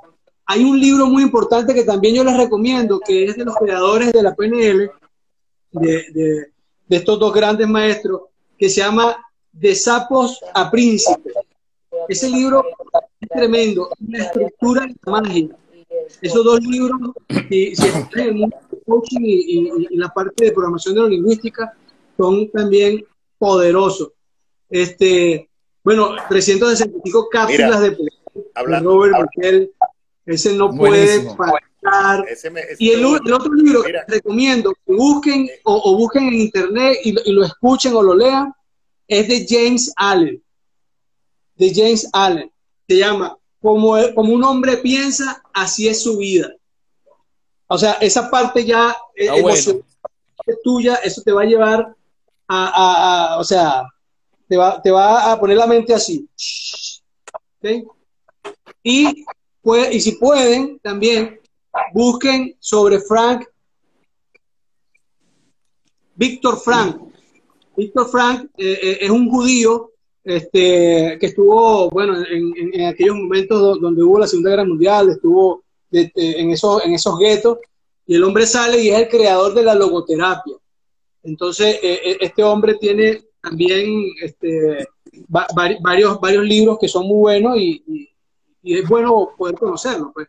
Así que tienes ahí libros de, de finanzas, libros de, bueno, de finanzas de Robert Kiyosaki. O sea, de Robert Kiyosaki ahí. eh, Padre rico, padre pobre. el flujo de- de- de- del dinero, o sea, todo eso. Cash flow. De- eh, para la vida, la Biblia. para el trato Bueno. con las personas, cómo, cómo ganar amigos e influir en las personas, y el de John Maxwell también. Claro. O sea, hay un montón de ventas, ni se diga. Pero esos son los que yo recomiendo.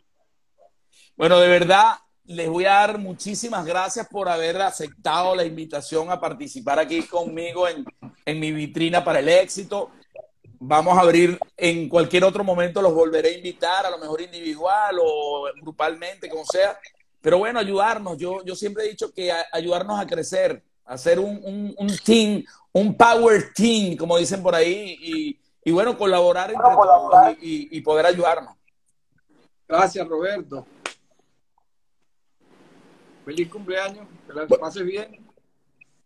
Nos veremos pronto. Bueno, para mí fue un placer este, compartir con Robert, con José Ángel y con Roberto.